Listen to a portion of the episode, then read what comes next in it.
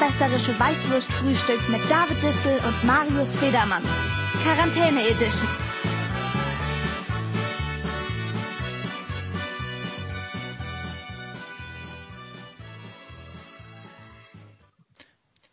Ja, Servus. Hallo. Servus. Grüß Gott miteinander.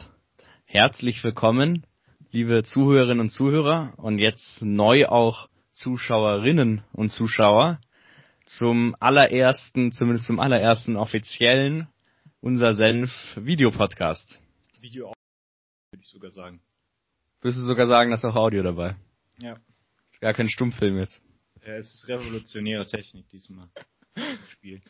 Okay, ja. Ja, lange Also- nicht gesehen, das im Video-Audio-Format. Also noch nie im Video-Audio-Format, aber im Podcast-Format auch lange nicht gesehen. Ja, wirklich lange nicht. Naja, ähm, streng genommen haben wir uns ja auch schon im Video-Audio-Format gesehen. Es war halt nur, also ich glaube zwei, dreimal haben wir es probiert und es war halt immer geisteskranker Rotz. Ähm, technisch, inhaltlich nur von deiner Seite. Mhm. Und, äh, und jetzt ähm, hauen wir das diesmal hinaus, weil langsam ähm, ist es auch ein bisschen ermüdend. Also wir hoffen, es diesmal hinhaut, sonst machen wir wieder Audio. Aber dann hört ihr das ja eh nicht, wenn es nicht hinhaut. Aber ich, ich bin optimistisch. So gut hat es noch nie geklappt, die ersten zehn Sekunden. Das war jetzt auch gerade ein ganz toller Logik-Exkurs. Will. Naja, aber wieso hat es eigentlich nicht geklappt? Also es ist, also ja, es ging ja jetzt nicht nur ums Technische, es war ja auch, ich meine, der letzte ist im Juli gewesen. Also, da kam ja einiges dazwischen. Muss man auch Ach ja. Eine kleine US-Wahl. eine US-Wahl, der David war im Urlaub, ganz, ganz viele Sachen. Ja, ich muss sagen, äh, eigentlich ist es wirklich richtig schade, weil wir hatten schon mal einen echt, also ich find, muss sagen, jetzt ähm, ganz, ganz bescheiden sage ich das an der Stelle, wir hatten eigentlich echt eine gute Folge zur US-Wahl aufgenommen. Ähm, direkt nach der ersten Debatte, da haben wir uns richtig intensiv damit auseinandergesetzt, auch schon als Video-Audio-Podcast. Und wir dachten auch wirklich bis zur letzten Sekunde jetzt ähm, ist es quasi das Comeback. Und dann haben wir es angehört, beziehungsweise angeschaut und, und Marius Audiospur war doppelt. Ja, das war so räudig. Das war Mitte Oktober oder sowas, gell? Äh, also halt als die erste Debatte war, wann war das ja? Mit, ja, ich glaube sogar ein bisschen früher, Anfang Oktober. Ähm, Ja. Die das war Debatte, echt wo ziemlich räudig. Das war die echt Debatte, wo eigentlich nur stark. sich angeschrien wurde. Ja, schade. Schade, aber ähm, bleibt halt unser kleines Geheimnis, dass wir uns ähm, da zu den Proud Boys bekannt haben. ah, jetzt, hab ich's- jetzt habe ich es ausgeplappert. Ja, also wir werden wahrscheinlich irgendwann auch noch einen Patreon-Account eröffnen, da könnt ihr dann die ganzen Geheimfolgen euch dann noch mit reinziehen. Äh, Da sind dann halt ein paar technische Defekte da, aber dafür zahlt ihr ja dann auch Geld. Das kommt dann gleichzeitig mit den T-Shirts. Mit den Proud Boys äh, Germany T-Shirts. Ja, also wie man auch gut ähm, an meinem Hintergrundbild erkennen kann, haben wir ein bisschen die Seiten gewechselt. Und Zwischenzeit, ja. Ähm, ja, das geht raus an unsere eine Million Zuhörerinnen und Zuhörer. Die auch die Seiten wechseln, so schnell wie es geht. Nach, nach, wir machen jetzt auch weiße Hausmathematik. Ähm, ja, was soll man noch ein bisschen, nee, Ja, das ist jetzt auch Bier Schwachsinn. eigentlich? Ah, gut, ja, das ist ein gutes Thema. Bier ist immer ein gutes Thema. Ich trinke Bier. Ähm, was trinkst du? Ich auch. Also ich kann, ich kann das mal hier zeigen in die Kamera. Kann man das sehen? Oh, aus Röhm oder was? Genau, es ist ein römisches Bier. Aber hast du es in München gekauft oder hast du es tatsächlich in? Das habe ich meine, mir von meiner Oma bringen lassen. Boah. Ähm, ich werde es jetzt hier für euch verkosten und sagen, wie gut es ist, ob ihr das vielleicht mal im Urlaub trinken solltet. Ja, aber mach, mach den Deckel schön auf, den, den will ich haben. Mach, mach den So. Kronkorb schön auf. Ich kann dir auch ähm, an der Stelle, ich habe auch ein Bier da. Ähm, meins ist vom Edeka am Hauptbahnhof. Hab ich mir da auch exquisit geholt. Ist das Ähm, schön genug? Der ist eigentlich nur schwarz. Achso, ja, nee, dann scheiß drauf. Nur schwarze habe ich genug. Okay, schade, ich hatte gehofft, da wäre ein Kolosseum drauf oder so. Nee, also ich habe nur so ein Starkbier, das habe ich da irgendwie bei diesem, was ist das, Edeka to go am Hauptbahnhof gekauft, eines spä zu später Stunde. Es hat irgendwie vier Euro gekostet. Ähm, weiß nicht, ob es an diesem, äh, an, daran liegt, dass es nach der Sperrstunde verkauft wurde oder ähm, dass es so unfassbar exquisit ist. Hier, wie heißt das? Hausfreund. Sieht man jetzt eh nicht, weil es die Trump-Supporter sich direkt einverleiben. Ist auch egal. Ach, oh, müssen wir jetzt eigentlich hier oben ähm, unbezahlte Werbung einblenden, oder? Oh. Wenn wir, wenn wir nicht wie Kathi Hummels hier 15 Jahre Knast bekommen wollen. Joke, die hat ja keinen Knast bekommen, aber Äh, ist ja mal recht medienträchtiger Prozess zu. Dachte, dass sie nie unbezahlte Werbung oben hingeschrieben hat.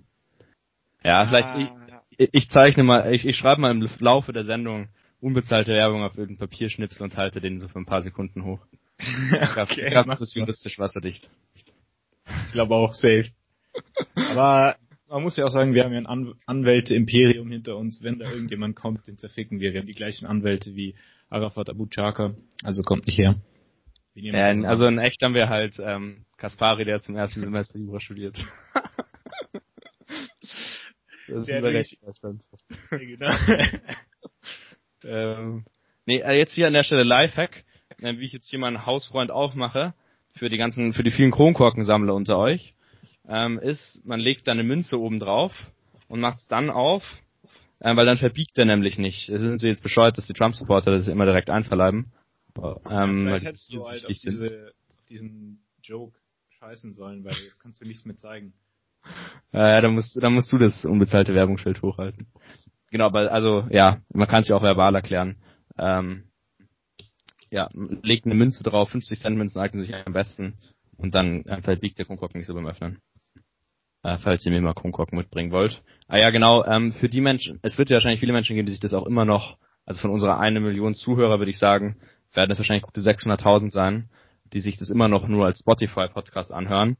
Deswegen vielleicht jetzt hier doch nochmal äh, die späte Nachreichung der Erklärung, ähm, warum wir jetzt immer visuelle Jokes machen, ist nämlich, dass wir das jetzt zu einem Audio-Video-Podcast umgewandelt haben. Das heißt, man sieht uns auch, wenn man sich das auf wo? YouTube und Instagram wahrscheinlich. IGTV und Pornhub. Ähm, wenn man sich das da anschaut, kann man uns auch sehen. Ähm, es hat nicht nur den Zweck, dass wir ähm, unsere Schönheit zur Schau stellen wollen, sondern auch, äh, dass äh, wir dann ein bisschen Videos anschauen können. Das werden wir jetzt auch bald machen. Ein bisschen Reaction-YouTuber werden.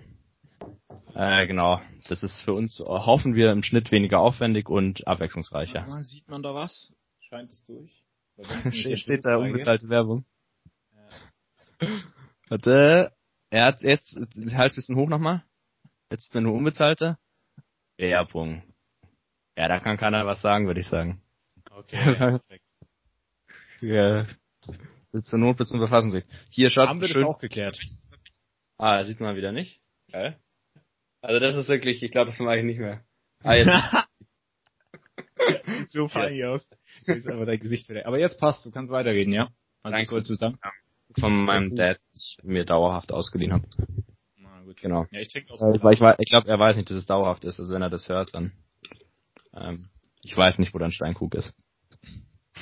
Nice, okay. Ja, ähm, ist viel passiert, passiert auch in der letzten Zeit. Also wir wissen ja auch hier jetzt, wer der US-Präsident wird. Oder ist.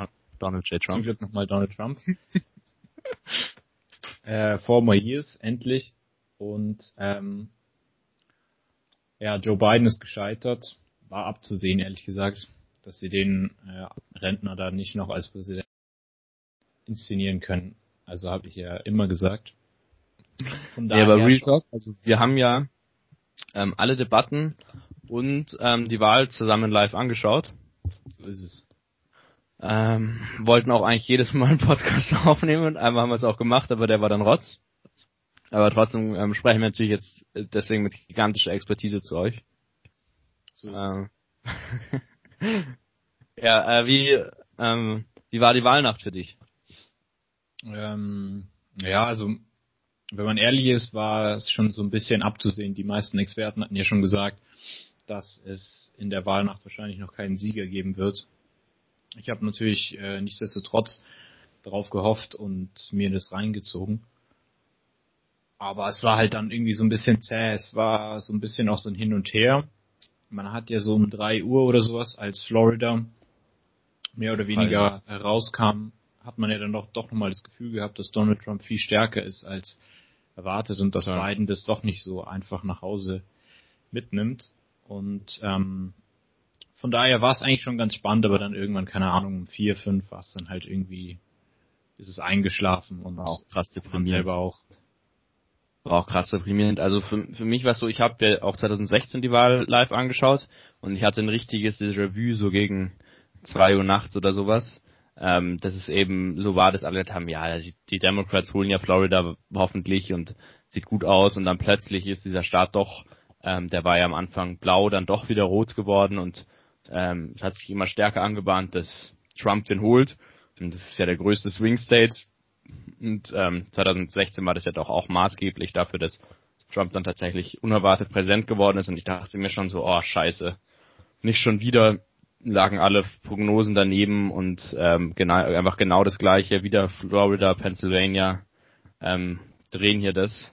Aber zum Glück ähm, ist er, mit abgesehen von Florida, sind die viele Swing States dann ja doch nochmal dank den Briefwahlstimmen demokratisch geworden.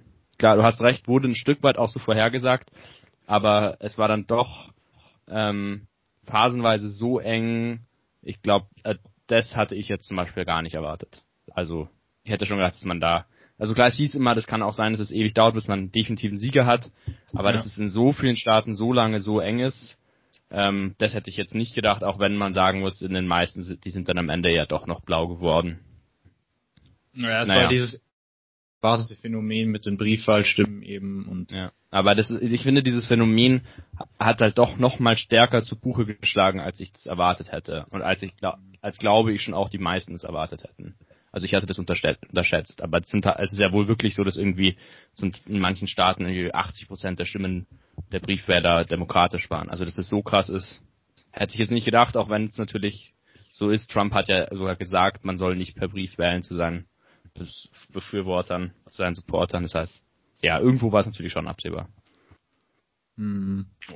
Und ja. es hat ja auch, das war ja auch, wir hatten ja sogar schon mal eine Folge dazu gemacht, gell, vor Ewigkeiten, wo wir genau so ein Szenario auch schon mal besprochen hatten, dass er dann die Briefwahl ähm, nicht anerkennt, ähm, dass er sagt, ja, stop the count, also genauso hat er es natürlich jetzt nicht gesagt. Ähm, eigentlich, genau so. ja. Also, nee, aber. Wir haben auch ähm, genau die Staaten vorher gesagt, wo das so sein. Wir haben gesagt, Georgia wird neu ausgezählt werden.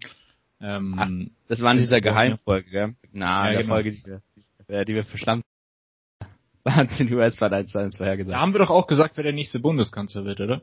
Ja, ja, aber das wiederholen wir jetzt nicht nochmal. Ey, das kann man dann nur auf Patreon schauen. Das ist nur für unsere Patreon-Supporter. Nee, äh, aber naja, äh, eben dieses, dieses ist ja genau eingetretenes Szenario und ich muss schon sagen, ich bin echt ähm, jetzt doch optimistisch, dass er damit nicht durchkommt. Also irgendwie, auch wenn viele Republikaner noch zu ihm halten, ähm, sind auch die Straßen so verhältnismäßig ruhig geblieben und seine juristischen Attacken derart äh, in Luft haben sich derart in Luft aufgelöst, dass ich jetzt sehr optimistisch bin, dass diese Transition zwar rausgezögert wird, aber dass sie schon stattfinden wird. Also ja, ohne Bürgerkrieg sogar. Ja, also ich denke, die diese rechtlichen Bedenken waren doch vielleicht viel höher als dann im Endeffekt, glaube ich, von der von der vom amerikanischen Justizsystem möglich ist.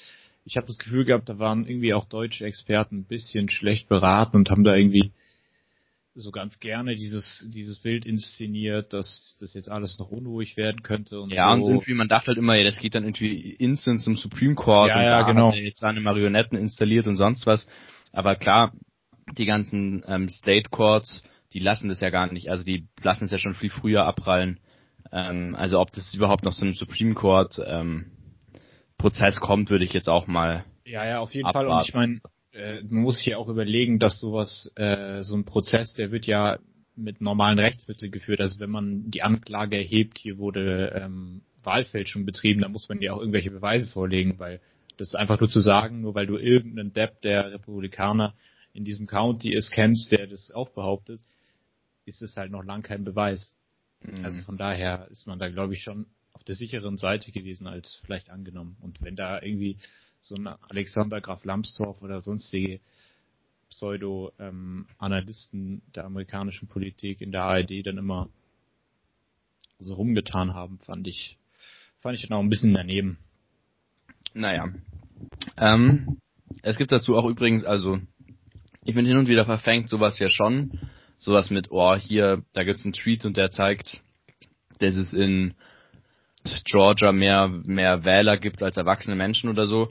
Ähm, da kann ich ein Video empfehlen, das schauen wir heute aber auch gar nicht an, von John Oliver.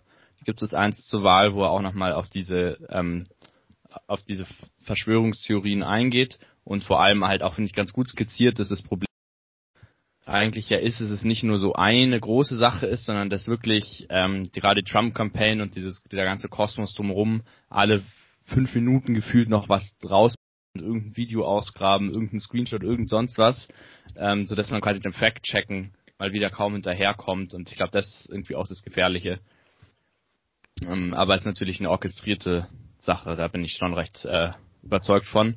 Aber die machen dann in dem Video, zeigen sie mir wieder exemplarisch an Sachen, ist natürlich alles, alles Schwachsinn ist. Zum Beispiel ein Video, das ganz viral gegangen ist, war irgendwie von, ja, hier hat ein Toter gewählt und sonst was, schaut, hier ist der Wahlzettel und dann, wenn man aber genau hinschaut, dann ist es halt seine Frau und die besuchen sogar die Frau und das ist eine 93-Jährige und die sagt, nee, ich habe gewählt, ich habe halt den gleichen Nachnamen, aber ich bin nicht mein toter Mann.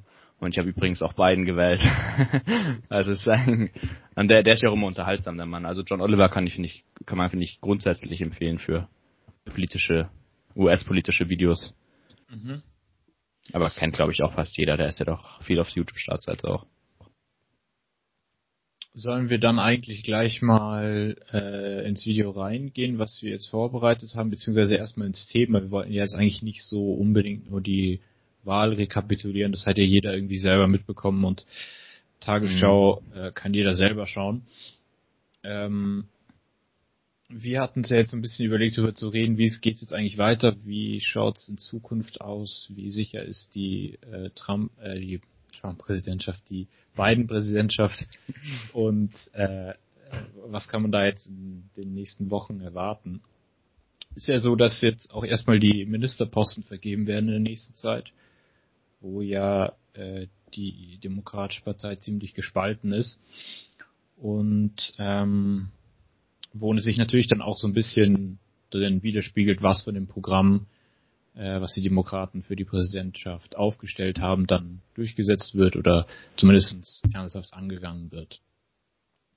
Und da, glaube ich, sind dann auch zwei interessante Posten. Einmal das Arbeitsministerium, was an Bernie Sanders gehen könnte und einmal das ähm, Finanzministerium, was an Elizabeth Warren gehen könnte.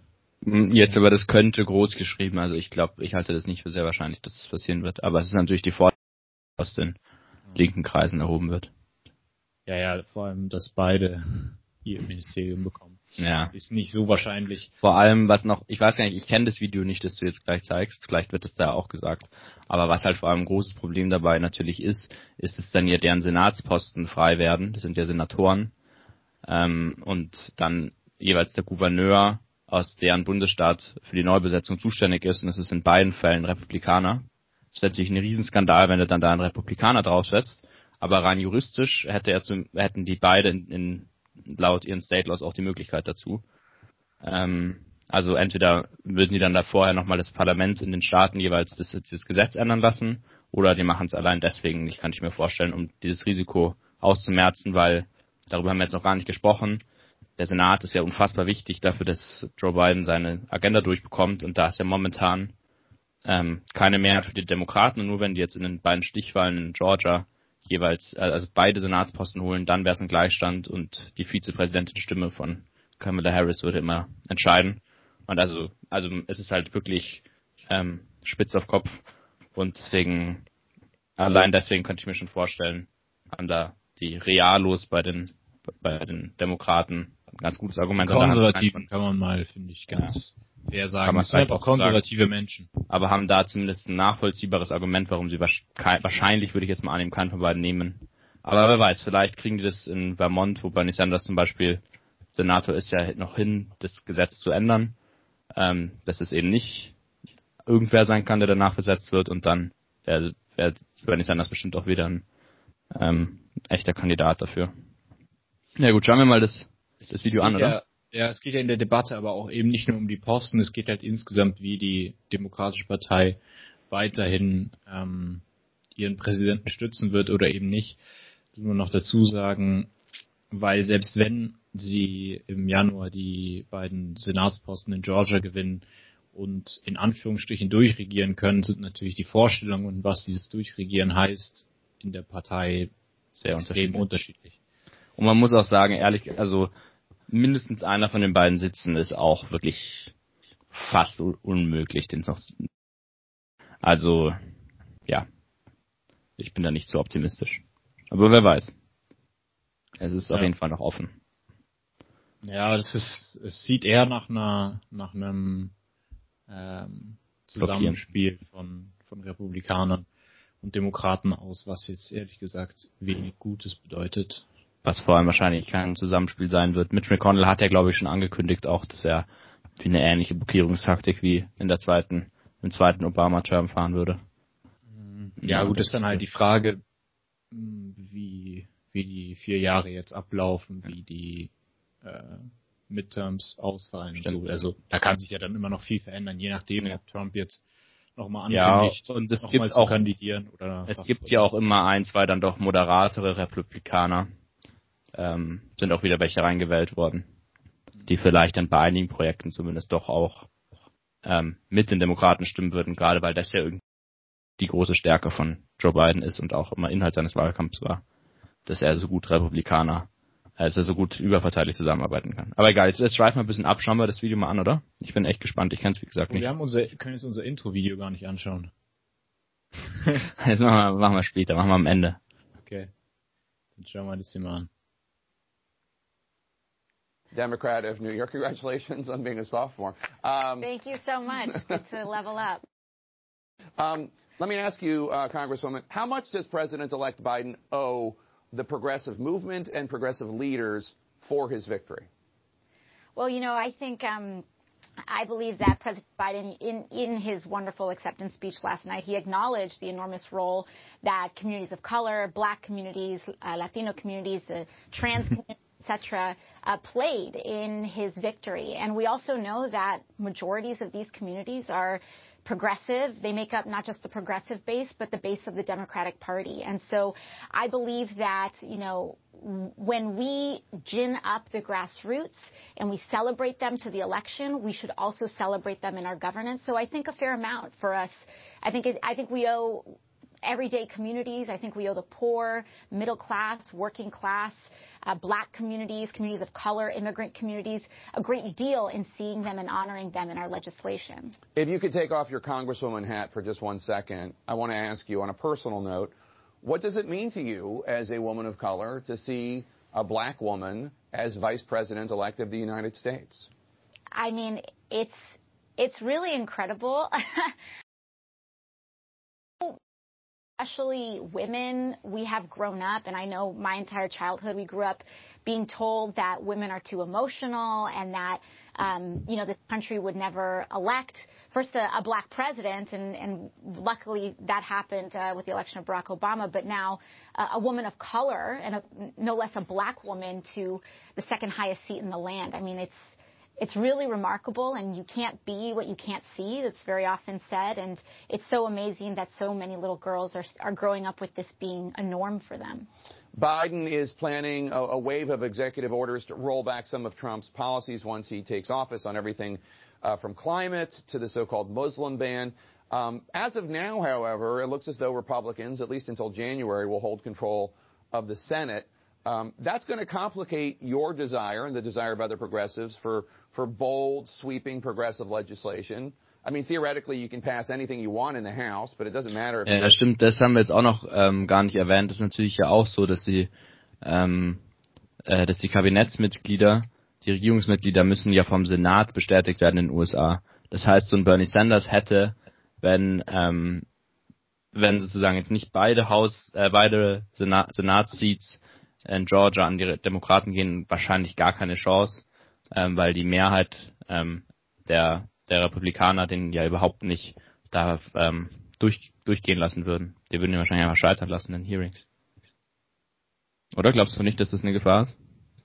Ach, also ich meine, die könnten ja die gleiche Taktik anwenden bei jedem demokratischen, ähm, bei jedem demokratischen Kandidaten, der für naja, gut, aber ich meine, es ist ihnen viel zuzutrauen, aber nicht, dass sie vier Jahre lang keine Regierung zustande kommen lassen. Das glaube ich nicht. Aber sie, sie würden halt, ähm, ich kann mir vorstellen, dass sie versuchen sozusagen Einfluss zu nehmen auf das Kabinett und zu schauen, dass da nur ähm, Demokraten drin sind, die möglichst nah noch an Republikanern dran sind und eben nicht demokratische Sozialisten wie Sanders, Warren und jetzt Ocasio-Cortez zum Beispiel ja sind.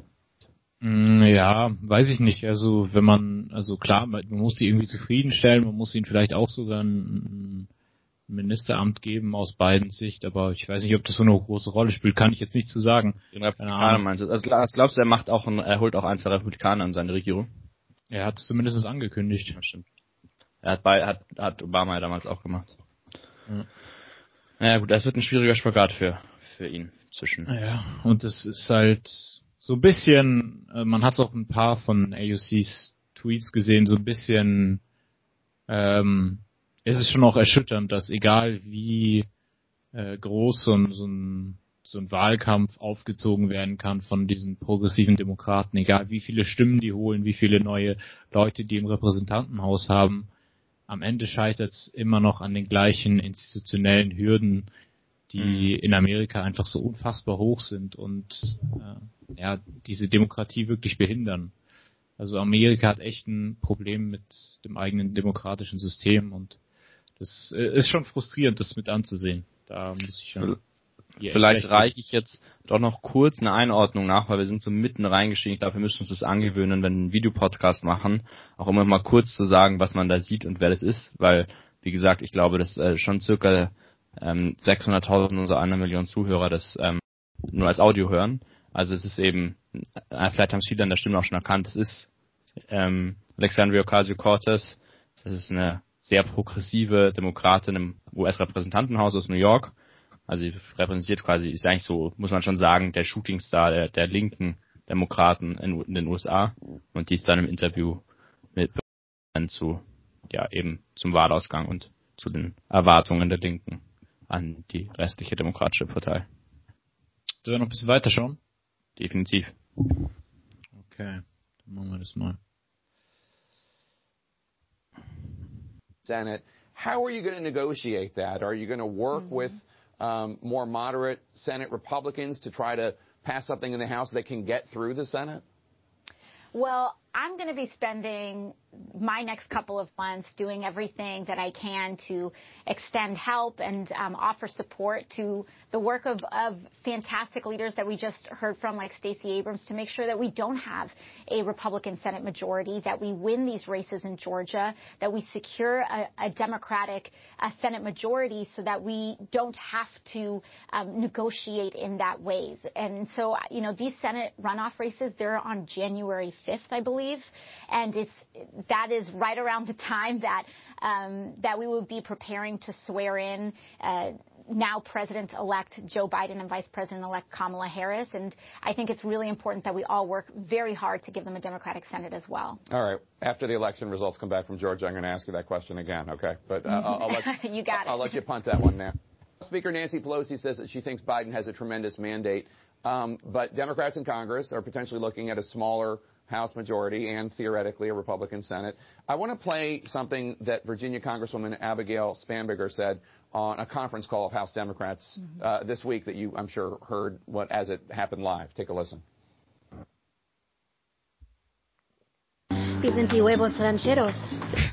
ist eine kleine Werbung rein, oder was? Ah, mit, mit der Möglichkeit haben wir uns noch gar nicht befasst. Ja, dann mach mal kurz das Video stumm und lass die fünf Sekunden laufen und ähm, wir füllen ähm, diese fünf Sekunden mit irrelevanten inhaltlichen Gebrabbel. Ja, das müssen wir uns vielleicht, vielleicht müssen wir die Videos auch vorher aufzeichnen und die Werbungen rausschneiden. Aber dann, naja, ist wieder der Fakt damit, dass das weniger Act ist, weg. Okay. Weiter geht's. Mhm.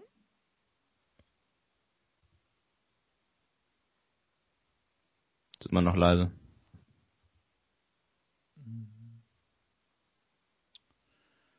Du musst auf dieses Tonzeichen drücken, Meistertechnik. Bei, bei Technikfragen nicht Marius fragen. Joke. Also, Marius bisher, ich ist, muss sagen, Marius macht viel mehr mit der Technik als ich. Ich darf mich da nicht immer so beschweren. It does matter, and we lost good members because of that. If we are classifying Tuesday as an congressional standpoint, these will get torn apart in 2020. and um, excuse the profanity. I imagine you disagree with that assessment. Why is she wrong? So, you know, first and foremost, I want to acknowledge that so many of acknowledge, first of all, just the, the, really hard fight that a lot of our swing district members um, had. And it, it is not to deny that Republicans levied very effective uh, rhetorical attacks against our party. That, I believe, is, is absolutely true.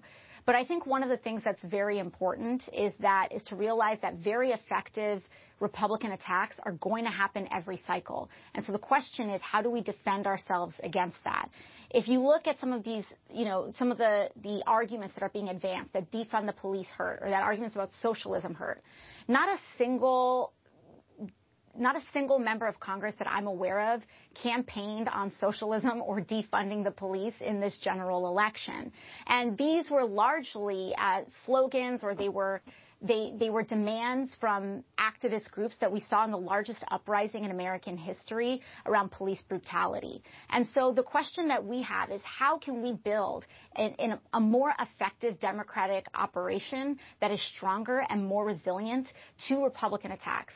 And I believe that there are many areas that we can point at in, in centralized democratic operations that are extraordinarily weak. Uh, for example, our digital campaigning is very weak. And this is an area where Republicans are actually quite strong.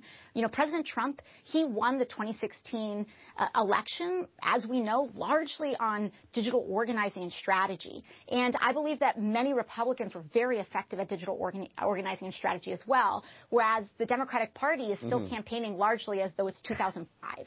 And I know a lot of us don't want to hear this, but 2005 ago. So we can do better. And then when we, when we really dig down and refine our operations, we can be more resilient to these strong Republican attacks.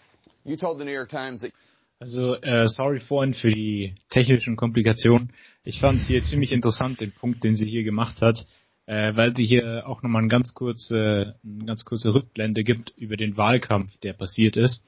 Und ich habe das von ihr auch nochmal auf Twitter gelesen. Da ging es vor allem um den Wahlkampf in den Swing States, der in Florida vor allem äh, wohl nicht so gut lief äh, bei den Demokraten, wie man das äh, hier in Europa so mitbekommen hat. Also wie sie schon eben gesagt hat, war wohl die ähm, das Geld für Internetwahlkampf und so weiter nicht so ähm, vorhanden, wie das gewünscht war und die Unterstützung der dortigen Leute war über die äh, über Internetorganisationen und so weiter nicht so stark wie bei den Republikanern. Und mhm. äh, das fand ich schon interessant, weil das so ein bisschen unterging. Hier, hier hatte man so das Gefühl, die Demokraten den besten Wahlkampf gemacht, der es in der Geschichte oh. gegeben hat, was sicher zu einem Teil stimmt, aber ähm, das fand ich ganz interessant. Ja, also wo, wo man, wobei man natürlich sagen muss, dass digitaler Wahlkampf, gerade Facebook, ähm, auch irgendwie eine Domäne von den Republikanern und vor allem halt von Trump und der ganzen Tea Party Bewegung ist. Also das ist halt nun mal so, dass ja auch bei uns nicht so viel anders. Das richtig Rechte, also ich meine jetzt nicht Union, also die Union kackt ja auch total ab, was Internetwahlkampf angeht, aber halt AfD oder auch ähm, sogar noch rechts davon. Ähm, dass da ja unfassbar viel über Facebook und so weiter passiert, über ähm, Filterblasen, die errichtet werden, ähm, über auch zum Teil viele Bots und so weiter. Ähm, also das ist, ich glaube, das, das ist ein globales Phänomen, viel mehr als ein amerikanisches, dass ähm, die, die extreme Rechte in, ähm, im Internet sehr stark ist. Und das ist natürlich ja. krass, ähm, gibt dann krasse, krass schlechte Gefühle irgendwo. Ja, ja. Ich das denke, da, Problem.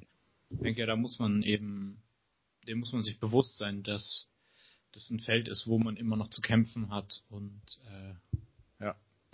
Ja, und auch wenn man sich zum Beispiel QAnon anschaut, ähm, also eben diese Verschwörungstheorie, nach der ähm, irgendwie die Mächtigen der Welt sich verschworen haben und dann Kinderblut und sterblich sind. Das ist ja auch eine reine. Nee, das, ist kein, das ist kein Kinderblut, das ist Adenochrom. Das kommt aus okay. den Schweißdrüsen der, äh, der Säuget äh, Säugetiere. Der, äh, der Kinder. Der, der Kinder. Ja, wobei ich mir auch vorstellen könnte, dass es da verschiedene Auslegungen gibt. Die sind ja sich auch immer nicht so einig, solche Leute. Aber das ist ja auch eine reine ähm, US-amerikanische Internetgeburt. Also es ist ja wirklich ähm, dieses ganze Ding fußt ja nur auf ähm, einem ähm, Dude, der im Internet ähm, sich so als geheime Quelle aus Regierungskreisen ausgibt und da immer wieder Sachen auf so einer Webseite hochlädt. Seine einzige Quelle, ähm, wahrscheinlich ein Mensch mit ähm, fan großartiger Fantasie, wäre besser, wenn er Romane geschrieben hätte. Und ähm, also sie aber wie ein Lauffeuer im letzten Jahr im Internet verbreitet hat und inzwischen ja auch bei den bei den Corona-Demos bei uns in Deutschland krass präsent ist. Und also ich, ich fürchte, da könnte noch viel in der Richtung passieren. Ähm, Gerade eben auch in so einer Ausnahmesituation wie Corona, wo sich irgendwie alle Weltverschwörungen zu bestätigen scheinen. Ja, ist äh, ganz bedenklich und regt auch zu neuen Debatten zur Regulierung im Internet an. Aber das ist, glaube ich, gerade nicht der Ort und der Zeitpunkt, über solche Dinge zu sprechen. Ja, obwohl das auf jeden Fall wichtig ist, klar. Also das, ja. ist, können wir auch mal aufgreifen. Facebook verstaatlichen und zerschlagen. Ja. Vielen Dank. hm. Gut. Ja, schon mal das ja, Video nochmal. Es reicht, ja? zum, es reicht eigentlich zum US-Wahlkampf, okay. Ja, scheiß auf den US-Wahlkampf. Mit, mittelwichtige Angelegenheit. Ähm, nichts gegen die, nichts gegen die CDU-Vorsitzendenwahl. Ja, also das zum einen natürlich und äh, äh, aber wir haben ja auch noch ein paar andere ganz wichtige Sachen. Ja, also die US-Wahl ist vor allem überhaupt nichts gegen den Hambacher Forst. Da spielt sich nämlich die eigentliche ähm, Clash der Zivilisationen aber du meinst auch übrigens den Dannenröder Forst, du verwechselst es immer. Ah, ja. Ja. Große Aber ja, das ist der eigentliche Clash der Zivilisation. Hier geht es nämlich auf der einen Seite um den Menschenverstand und auf der anderen Seite um die hessischen Grünen. also mal wir werden uns gleich hier dieses, finde ich, wie ich finde, gut zusammenfassende Video der Hessenschau anschauen, das ich ähm, rausgesucht habe ähm, wo dieser Konflikt für die Menschen, die da noch nicht drin sind, das ist, würde ich sagen, eigentlich gerade das größte Thema in der Klimabewegung, ähm, wo der ganz gut zusammengefasst wird. Und äh, Marius und ich haben da ein bisschen verschiedene Positionen. Ich weiche da auch tatsächlich ein bisschen von der Position, die zumindest die Mehrheit bei Fridays for Future hat, ab, ähm, was für mich irgendwie auch ein Stück weit ein Identitätskonflikt ist, weil ich bin ja ähm, seit zwei Jahren eigentlich ziemlich aktiv bei Fridays for Future, in letzter Zeit nicht mehr so, aber es ist trotzdem irgendwie für mich immer was, ähm, identitäts- und sinnstiftendes gewesen und ein wichtiger Teil in meinem Leben. Und auch gerade am Dannröder Forst merke ich, dass ich mich ein bisschen, ich möchte es nicht ähm, hier irgendwie hochstilisieren, aber mich schon ein bisschen zumindest von der Ent Bewegung auch entfremde. Um, ja, also hier schauen wir dieses Video an und ähm, danach können wir ein bisschen drüber sprechen. Ich finde es ein spannendes Thema und ähm, man kann auf jeden Fall ähm, für beide Seiten, sofern man es ähm, so auf zwei Seiten ähm, aufteilen will, kann man eigentlich gut argumentieren, so ist es nicht. Es wird jetzt ein bisschen Seelsorge für dich. Vielleicht können am Ende wieder beide Davids in deinem Geist zusammen fröhlich auf dem Sofa sitzen. Das, das wäre natürlich wünschenswert. Gut, dann schauen wir uns mal. Ja, Film ab. Die Anspannung steigt im Dannenröder Forst. Heute Morgen ist die Polizei mit einem Großaufgebot angerückt. Die Gegner des A49-Ausbaus hatten Barrikaden gebaut. Die sollen jetzt weggeräumt werden unter Polizeischutz. Das ist deshalb notwendig, ähm, weil ähm, zum Teil Rettungswege blockiert sind, zum Teil kommt die Feuerwehr nicht mehr in den Wald und die Polizei ähm, ist ähm, zum, zum Schutze dieser Arbeiten im, im Einsatz. Rund 80 Polizisten stehen etwa 80 Autobahngegnern gegenüber. Sie wollen unbedingt verhindern. Das ist aber ein krasses Verhältnis, hätte ich jetzt nicht gedacht. Ich hätte gedacht, es sind so 400 Polizisten gegen 30 Waldbesetzer. Ja, obwohl man sagen muss, das Video ist einen Monat alt. Da hat sich auch viel getan. Ich habe den Danny Ticker auf Telegram auf jeden Fall abonniert, schaue ab und zu rein und es sind, glaube ich, wechselnde Mehrheitsverhältnisse. Also es gibt auch immer wieder zum Beispiel so Großdemos, wo FFF ähm, unter anderem ganz stark hin mobilisiert, wo dann auch mehr Leute sind. Und jetzt zuletzt, es ist nach diesem Video, gab es mal einen wirklich äußerst kritikwürdigen ähm, Großeinsatz der hessischen Polizei. Mit wirklich, glaube ich, irgendwie Verhältnis circa 4 zu 1, ähm, wo der Wald jetzt auch weitest, weitestgehend ja geräumt wurde inzwischen. Ähm, das ist seitdem geschehen, nehme ich schon ein bisschen vorweg. Ähm, auch mitten in, äh, in der Corona-Pandemie, also wirklich so ein Tag, wo wir wieder Höchstwerte hatten. Das fand ich auch ähm, krass irgendwie. Das kommt jetzt hier gar nicht so vor, aber das können wir dann auch noch mal ein bisschen besprechen. Aber genau, ja, ist, ist ja natürlich jetzt nicht, ist natürlich jetzt nicht ähm, der Kern dieses Konflikts. Nee. Dass der Wald für die neue Autobahn gerodet wird. Wir hatten damals im Hambacher Forst auch nicht geglaubt, dass wir einen Multimilliardenkonzern in die Knie zwingen und im Endeffekt haben wir es geschafft. Also ich stehe dem hier relativ positiv gegenüber, dass wir das hier noch gewinnen, das Ding. Warte mal, wird der Hambacher Forst nicht trotzdem abgeholzt? Mm, nee, also vom Hambacher Forst konnte was gerettet werden. Das ist natürlich sehr symbolträchtig für die Klimabewegung, weil es auch gerade eben das Stück ist, in dem ähm, die Klimaaktivistinnen ihre Baumhäuser etc. aufgebaut hatten, aber wenn man sich wirklich mal anschaut, wie groß der Hambacher Forst mal war, sind das glaube ich circa vier Prozent von dem Wald, die gerettet werden konnten. Also kann sagen, de facto wurde der gerodet. Beim Hambacher Forst war es ja eben für für Kohleabbau. Ein ähm, bisschen was ist geblieben, ähm, ist trotzdem Achtungserfolg zumindest und eben, ja, wie ich schon gesagt habe, ein Symbol und irgendwo eine Motivation, dass doch was möglich ist. Hier beim ja. Dannenröder Forst wurde jetzt schon gesagt, geht's, ähm, da ist ja gar nicht der Plan, den ganzen Wald zu roden, da geht's ja um eine Schneise ähm, für eine Autobahn. Ja, ja, und gut, das, das war auch schon recht weit fortgeschritten. Also ja, da ja. ist ehrlich gesagt, also der Mann hat einen bewundernswerten Optimismus, der da vorhin interviewt wurde.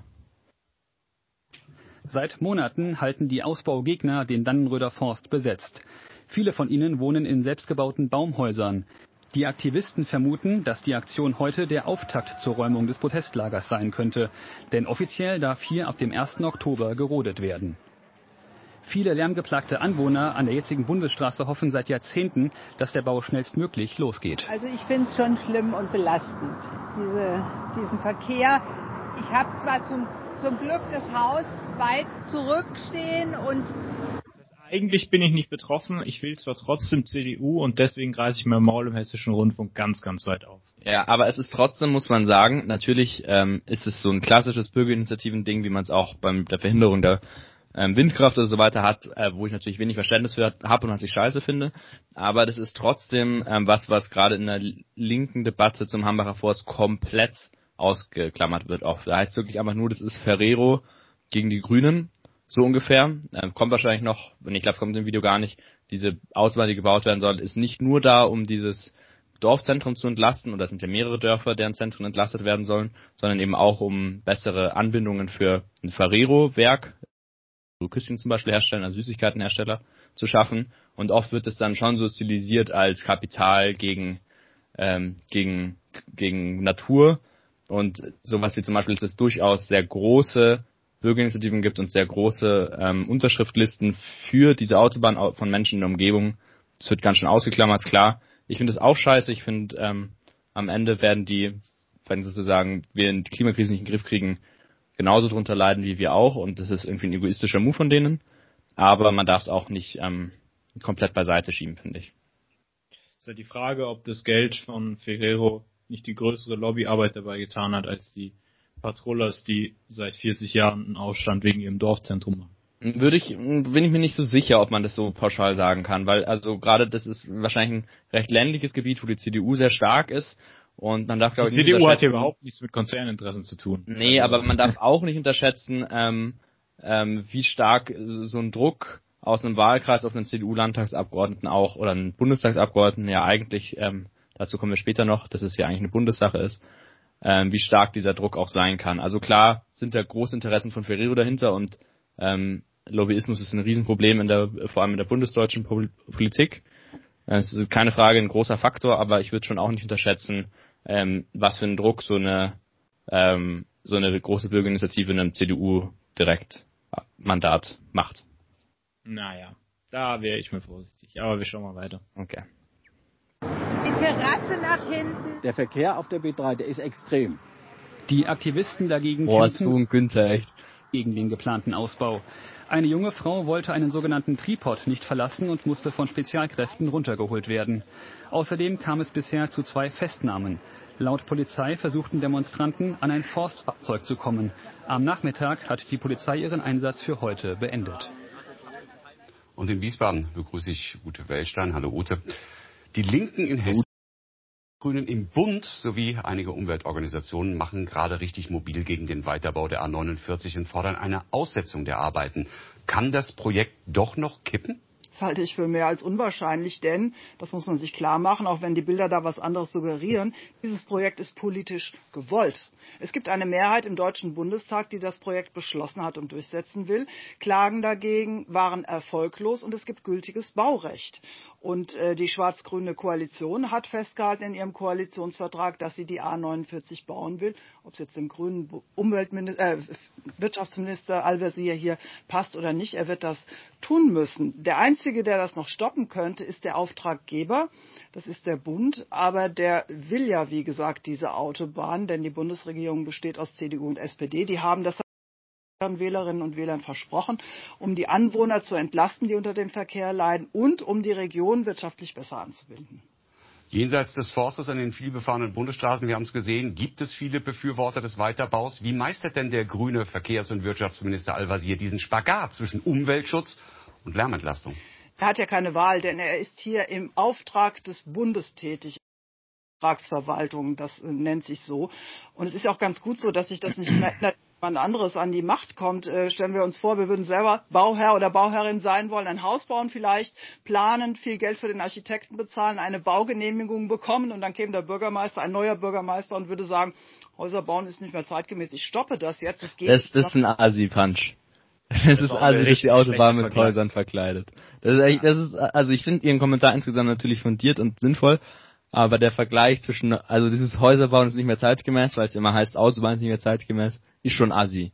Weil klar sind Häuser wahrscheinlich, Häuser bauen ist wahrscheinlich das Beste fürs Klima, aber braucht man halt, können ja nicht alle auf der Straße leben, aber Autobahnen ist der Nutzen natürlich, ähm, ja, zumindest umstritten.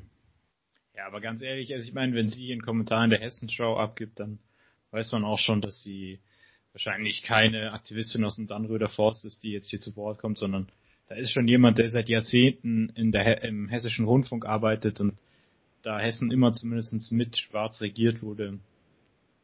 Sei es mal dahingestellt, ob die so. Äh, implizierst du hier den Staatsfunk oder was? Nein, aber ich meine, da, ist, da gibt's ja Einfluss. Ich meine, Leute, ich meine, ich meine, Chefredakteure und sowas, die haben schon oft eine, eine mehrheitsfähige Meinung in Anführungsstrichen. Das heißt jetzt nicht, dass es unbedingt Druck von oben ist, aber so okay, funktioniert okay. es halt.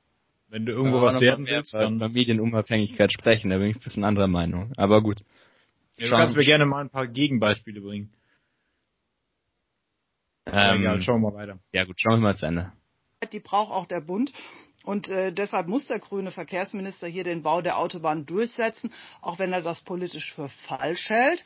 Bei den Grünen gibt es aber Arbeitsteilung. Seine Bundestagsabgeordneten, die Grünen im Bundestag, haben den Antrag eingebracht, diesen Bau zu stoppen. Nicht, weil sie denken, dass sie da eine Mehrheit von überzeugen können. Das ist mehr als Signal an die Wähler zu verstehen. Guckt, wir Grünen wollen keinen Autobahnausbau, auch wenn wir ihn hier nicht verhindern können und sogar forcieren müssen. Okay, bevor wir es richtig kommentieren, fasse ich es, glaube ich, schon nochmal in einem Satz zusammen, weil hier, glaube ich, doch ein bisschen zumindest ähm, Vorwissen vorausgesetzt wurde. Der Konflikt ist eigentlich der, in Hessen gibt es einen Wald, der Dannröder Forst. Ähm, da soll eine Schneise durchgerodet werden für eine Autobahn, die vor circa ähm, 40 Jahren ähm, auf Bundesebene beschlossen wurde. Das ist eine Bundesautobahn. Ähm, die Landesregierung in Hessen ist eine schwarz-grüne Landesregierung. Das heißt, da sind die Grünen der Juniorpartner und der Wirtschafts- und Verkehrsminister ist ein Grüner, der heißt Tarek Al-Wazir und der muss ähm, jetzt diese Bundesautobahn auf Landesebene durchsetzen. Das ist ein alter Paragraph, der ihn dazu zwingt, dass es nicht der Bund selber macht. Das, das wollen die in Hessen eigentlich schon lange loswerden, ähm, aber das ist halt noch so. Und jetzt ähm, legt sich, stellt sie das zumindest in der Öffentlichkeitswirkung so dar, als würden die Grünen irgendwie verantwortlich sein für diesen Bau der Autobahn in Hessen. Und das hat leider dazu geführt, dass beim Protest in Dannröder Forst, den ich sehr gerechtfertigt und sehr gut finde und sehr unterstützenswert, ähm, die Grünen sich nach und nach als ähm, Hauptschuldige rauskristallisiert haben. Und das ist eben der Punkt, den ich vorhin angesprochen habe, wo ich gesagt habe, ähm, dass ich das ähm, ein Stück weit enttäuschend finde, weil die Klimabewegung irgendwie ja auch meine politische Heimat ist, aber ich finde, man muss halt irgendwo ähm, auf, auf einer sachlichen Grundlage argumentieren, weil sonst wird man auch nicht ernst genommen.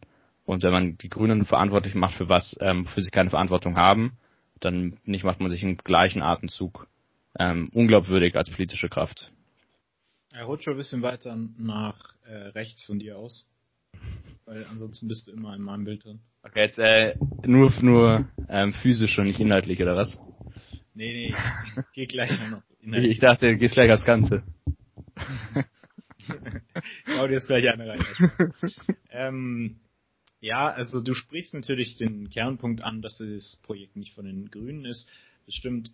Aber man muss natürlich sagen, sie setzen es durch. Und äh, wenn man mal nachschaut, dann weiß man auch, dass die Frau nicht ganz recht hatte. Also es ist nicht nur der Bauherr, der das äh, Projekt stoppen kann. Also es muss auf jeden Fall politischer Wille da sein, das zu stoppen. Aber man könnte theoretisch auch ähm, nochmal juristisch danach bessern. Und zwar nicht, indem man nochmal klagt, da sind natürlich schon alle Rechtswege ausgenutzt worden, sondern mit einem juristischen Gutachten, was sich auf den Naturschutz bezieht. Der Wald ist ja nämlich äh, Trinkwasserreservoir oder Trinkwasserschutzgebiet, irgendwie sowas.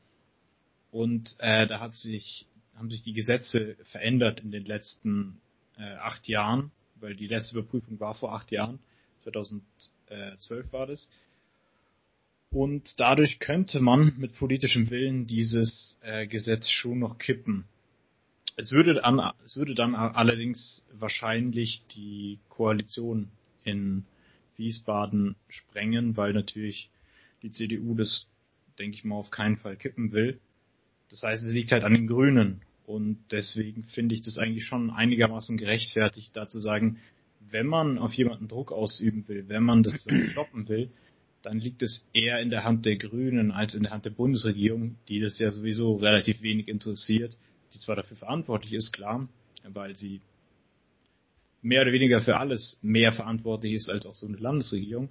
In dem speziellen Sinn jetzt auch noch juristisch, aber ähm, ich finde trotzdem es gerechtfertigt, dass sie sagen, okay, wenn wir als Bewegung irgendwie versuchen wollen, das noch zu stoppen, dann müssen wir halt an den schwächsten Punkt rangehen und das sind halt eben die Grünen, die das ja eigentlich nicht wirklich wollen können, weil wenn wir jetzt in der Klimakrise sagen, jo, wir müssen alle Gesetze und alle bisher beschlossenen Verträge so einhalten, wie, sie, wie sie unterschrieben wurden, dann werden wir die Klimakrise nicht mehr aufhalten. Dann werden wir über zwei Grad Erderwärmung haben und dann brauchen wir uns die Proteste, können wir uns die Proteste auch sparen.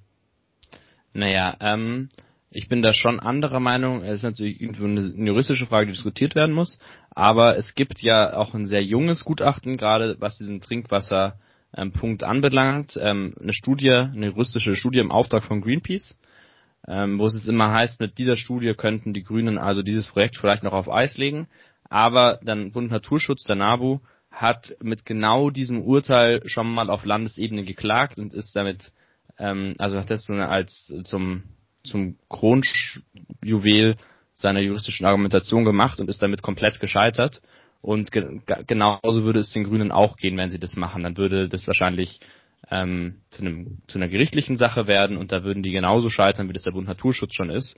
Und wie du schon gesagt hast, ähm, 100% würde dadurch die hessische Landesregierung zerbrechen.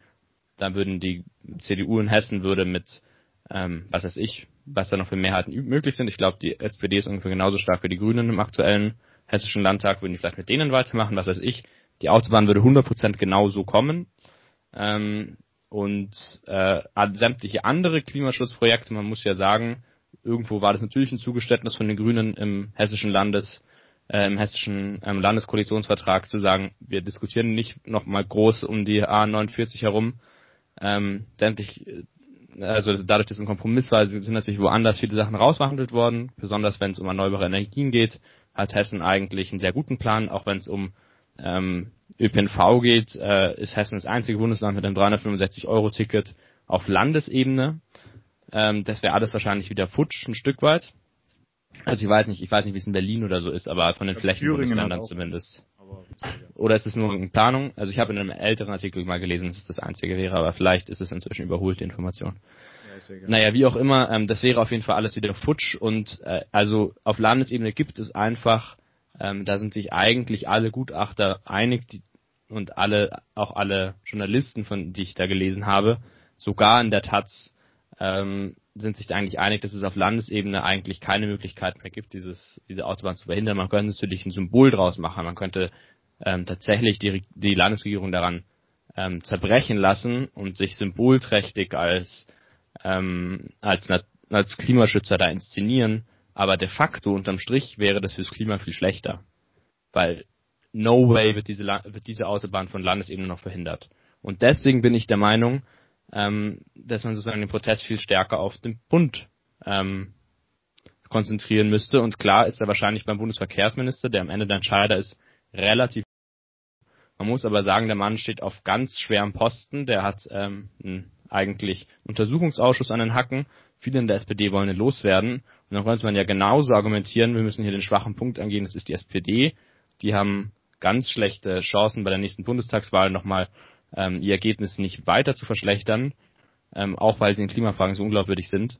Und ähm, die hätten noch deutlich mehr Einwirkungsmöglichkeiten auf den Bundesverkehrsminister. Also wenn du jetzt nach dieser Theorie gehen musst, du musst auf den schwächsten Punkt gehen, dann wäre das für mich die Bundes-SPD und nicht die Landesgrünen. Ähm, aber eigentlich ist der Hauptschuldige halt einfach Andreas Scheuer und die CDU, CSU und deswegen muss man halt eigentlich einen Protest nicht vor einem grünen Büro machen, sondern vor einem Unionsbüro.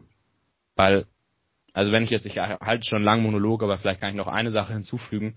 Ähm, warum ist mir das so wichtig? Nicht, weil ich irgendwie finde, dass die Grünen der Wahrheit jetzt letzter Schluss sind. Ich finde, es gibt viele Dinge, die zu kritisieren sind in, grünes Land in grünen Landesregierungen. sondern weil ich glaube, dass man damit ähm, ein Jahr von der Bundestagswahl, dass man sich komplett auf die Grünen einschießt, ähm, eigentlich ähm, die Partei schädigt, die die größten Chancen hätte, das nach der Bundestagswahl wirklich zu ändern. Ähm, weil das, glaube ich, die einzige Partei ist, die eine radikale Verkehrswende will und gleichzeitig Chancen darauf hat, ähm, mal ein Bundesverkehrsministerium zu besetzen nach der nächsten Wahl. Natürlich hoffentlich in einem rot-rot-grünen Bündnis, womöglich ein Stück wahrscheinlicher in einem schwarz-grünen Bündnis, Dennoch ähm, werden die hoffentlich, wenn sie jetzt nicht ähm, durch diese Dannröder Forstsache und andere Dinge massiv geschwächt werden, ähm, eine gute Chance auf das Bundesverkehrsministerium haben. Und dann wäre da wirklich viel möglich. Wenn die dann die Leute bis dahin aushalten würden, könnte dann vielleicht sogar tatsächlich die Autobahn noch gestoppt werden. Sei lange Rede, tut mir leid. Ich habe jetzt ja. alles gesagt, was ich sagen wollte in einem in einem sehr langen Absatz. Ist, ist ja nicht schlimm. Ähm, also das mit, das mit dem Gutachten wusste ich jetzt nicht, dass die damit schon mal geklagt hatten. Äh, ja, der NABU hat damit schon mal geklagt. Die Grünen haben das in ihrer Argumentation nie ein, äh. einbezogen und das muss man ihnen natürlich zum Vorwurf machen. Also ich finde auch, ähm, wenn man die Grünen in Hessen kritisieren will, ähm, auch gerade im Hinblick auf den Daniel, dann kann man das ganz sicher daran an gewisser Weise Maßen der Kommunikation ähm, und der Öffentlichkeitsarbeit, die sie machen, die nämlich immer ganz klar ist, boah, ihr seid alle solche Spinner und solche Schwachmaten und ihr habt eh juristisch überhaupt keine Grundlage dafür, was ihr von uns verlangt. Das kann zwar, letzteres kann zwar stimmen, aber trotzdem, äh, finde ich, muss man eine verständnisvollere Kommunikation an den Tag legen. Ähm, ja. Und sich vielleicht dieses Gutachten trotzdem ein Stück weit stärker ja, zeigen. Ja, ja. Ähm, also was mir, worum es mir bei der Sache geht, also ich kann jetzt auch nicht einschätzen, wie, wie realistisch es ist, das jetzt noch zu verhindern.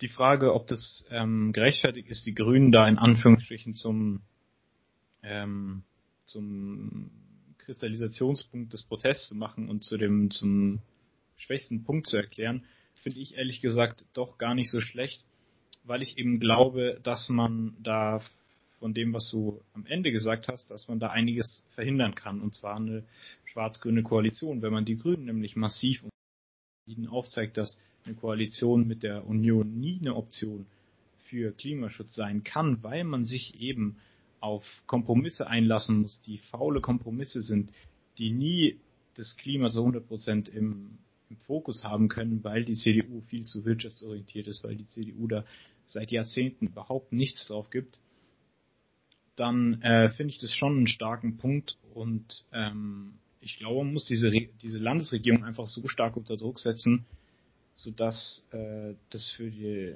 für den Bund keine Option sein kann für die Grünen. Was ich zwar trotzdem nicht glaube, dass man das schafft, weil die Grünen da schon, glaube ich, in den Startlöchern stehen und Rot und Grün ja sowieso in den Umfragen nicht besonders gut dasteht. Ähm, aber ich denke, ein Versuch ist es auf jeden Fall wert.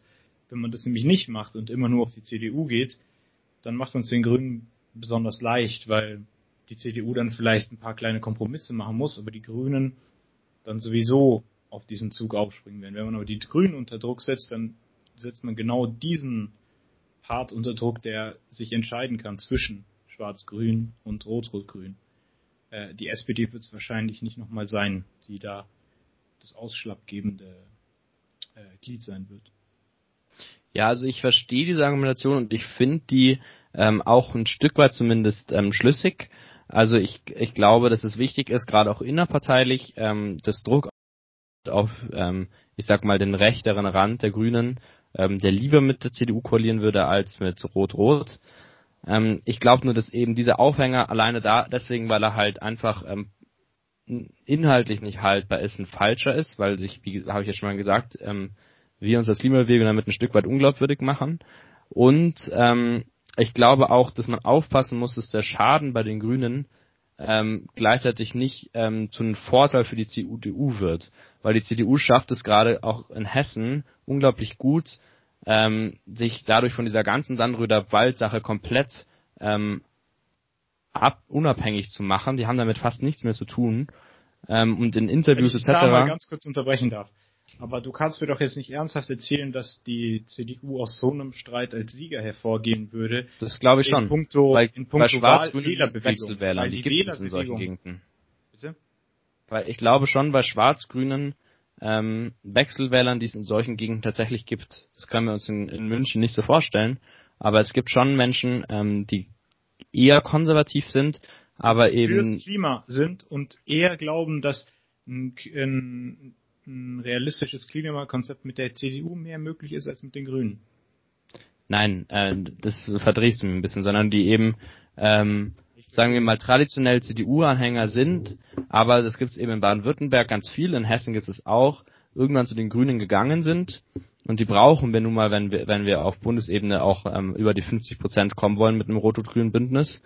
Ähm, und ich glaube, dass die sozusagen, wenn die ähm, Grünen sich äh, sozusagen öffentlich derart als ähm, als Schein ähm, derart als Schein Klimapartei dargestellt womöglich wieder zur CDU zurückorientieren könnten. Ist aber auch Aber nicht mein wieso? stärkstes. Wieso denn? Dann würden sie ja davon ausgehen, dass mit der CDU mehr Klimaschutz möglich ist. Nee, weil ihnen dann vielleicht sie dann sagen, Klimaschutz ist mit beiden eh nicht so wichtig und dann sind die CDUler die echten Konservativen. Aber vielleicht ist jetzt ist auch wie stark das Argument. Sache. Gut, darauf will ich mich jetzt auch nicht zu sehr verrennen. Aber was ich eigentlich meinte damit, ist, ist, mein, ist meine Angst, dass es den Grünen so stark schadet, dass sozusagen ähm, äh, ein CDU-Kanzler kaum noch zu verhindern ist. Weil wir halt nun mal, wir brauchen einfach eine große ähm, wettbewerbsfähige Partei mit, mit der CDU ähm, in dem Bundestagswahlkampf. Weil sonst Ja, ja. gilt halt Oh. einfach ein CDU-Kanzler als nicht verhinderbar.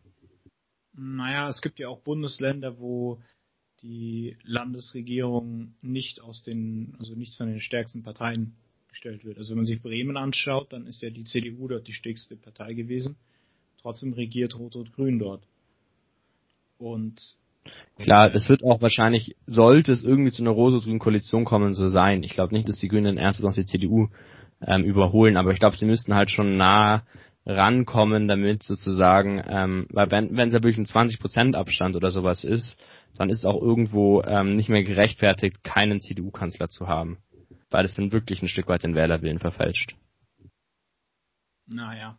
Aber das ist eigentlich Frage, wie der Wahlkampf damit ist, raus also- wollte. Das ist eigentlich nicht so, worauf ich damit raus wollte, sondern worauf ich daraus, damit raus wollte, ist eigentlich eher, es ist ein ganz schlechter Zeitpunkt, ein Jahr vor dem Bundestagswahlkampf, ähm, von der Klimabewegung, die eigentlich ähm, die Möglichkeit hätte, ganz stark für, für ähm, im Prinzip klimafreundliche Parteien, das müssen ja auch nicht nur die Grünen, das können ja auch die Linken sein, ähm, zu mobilisieren.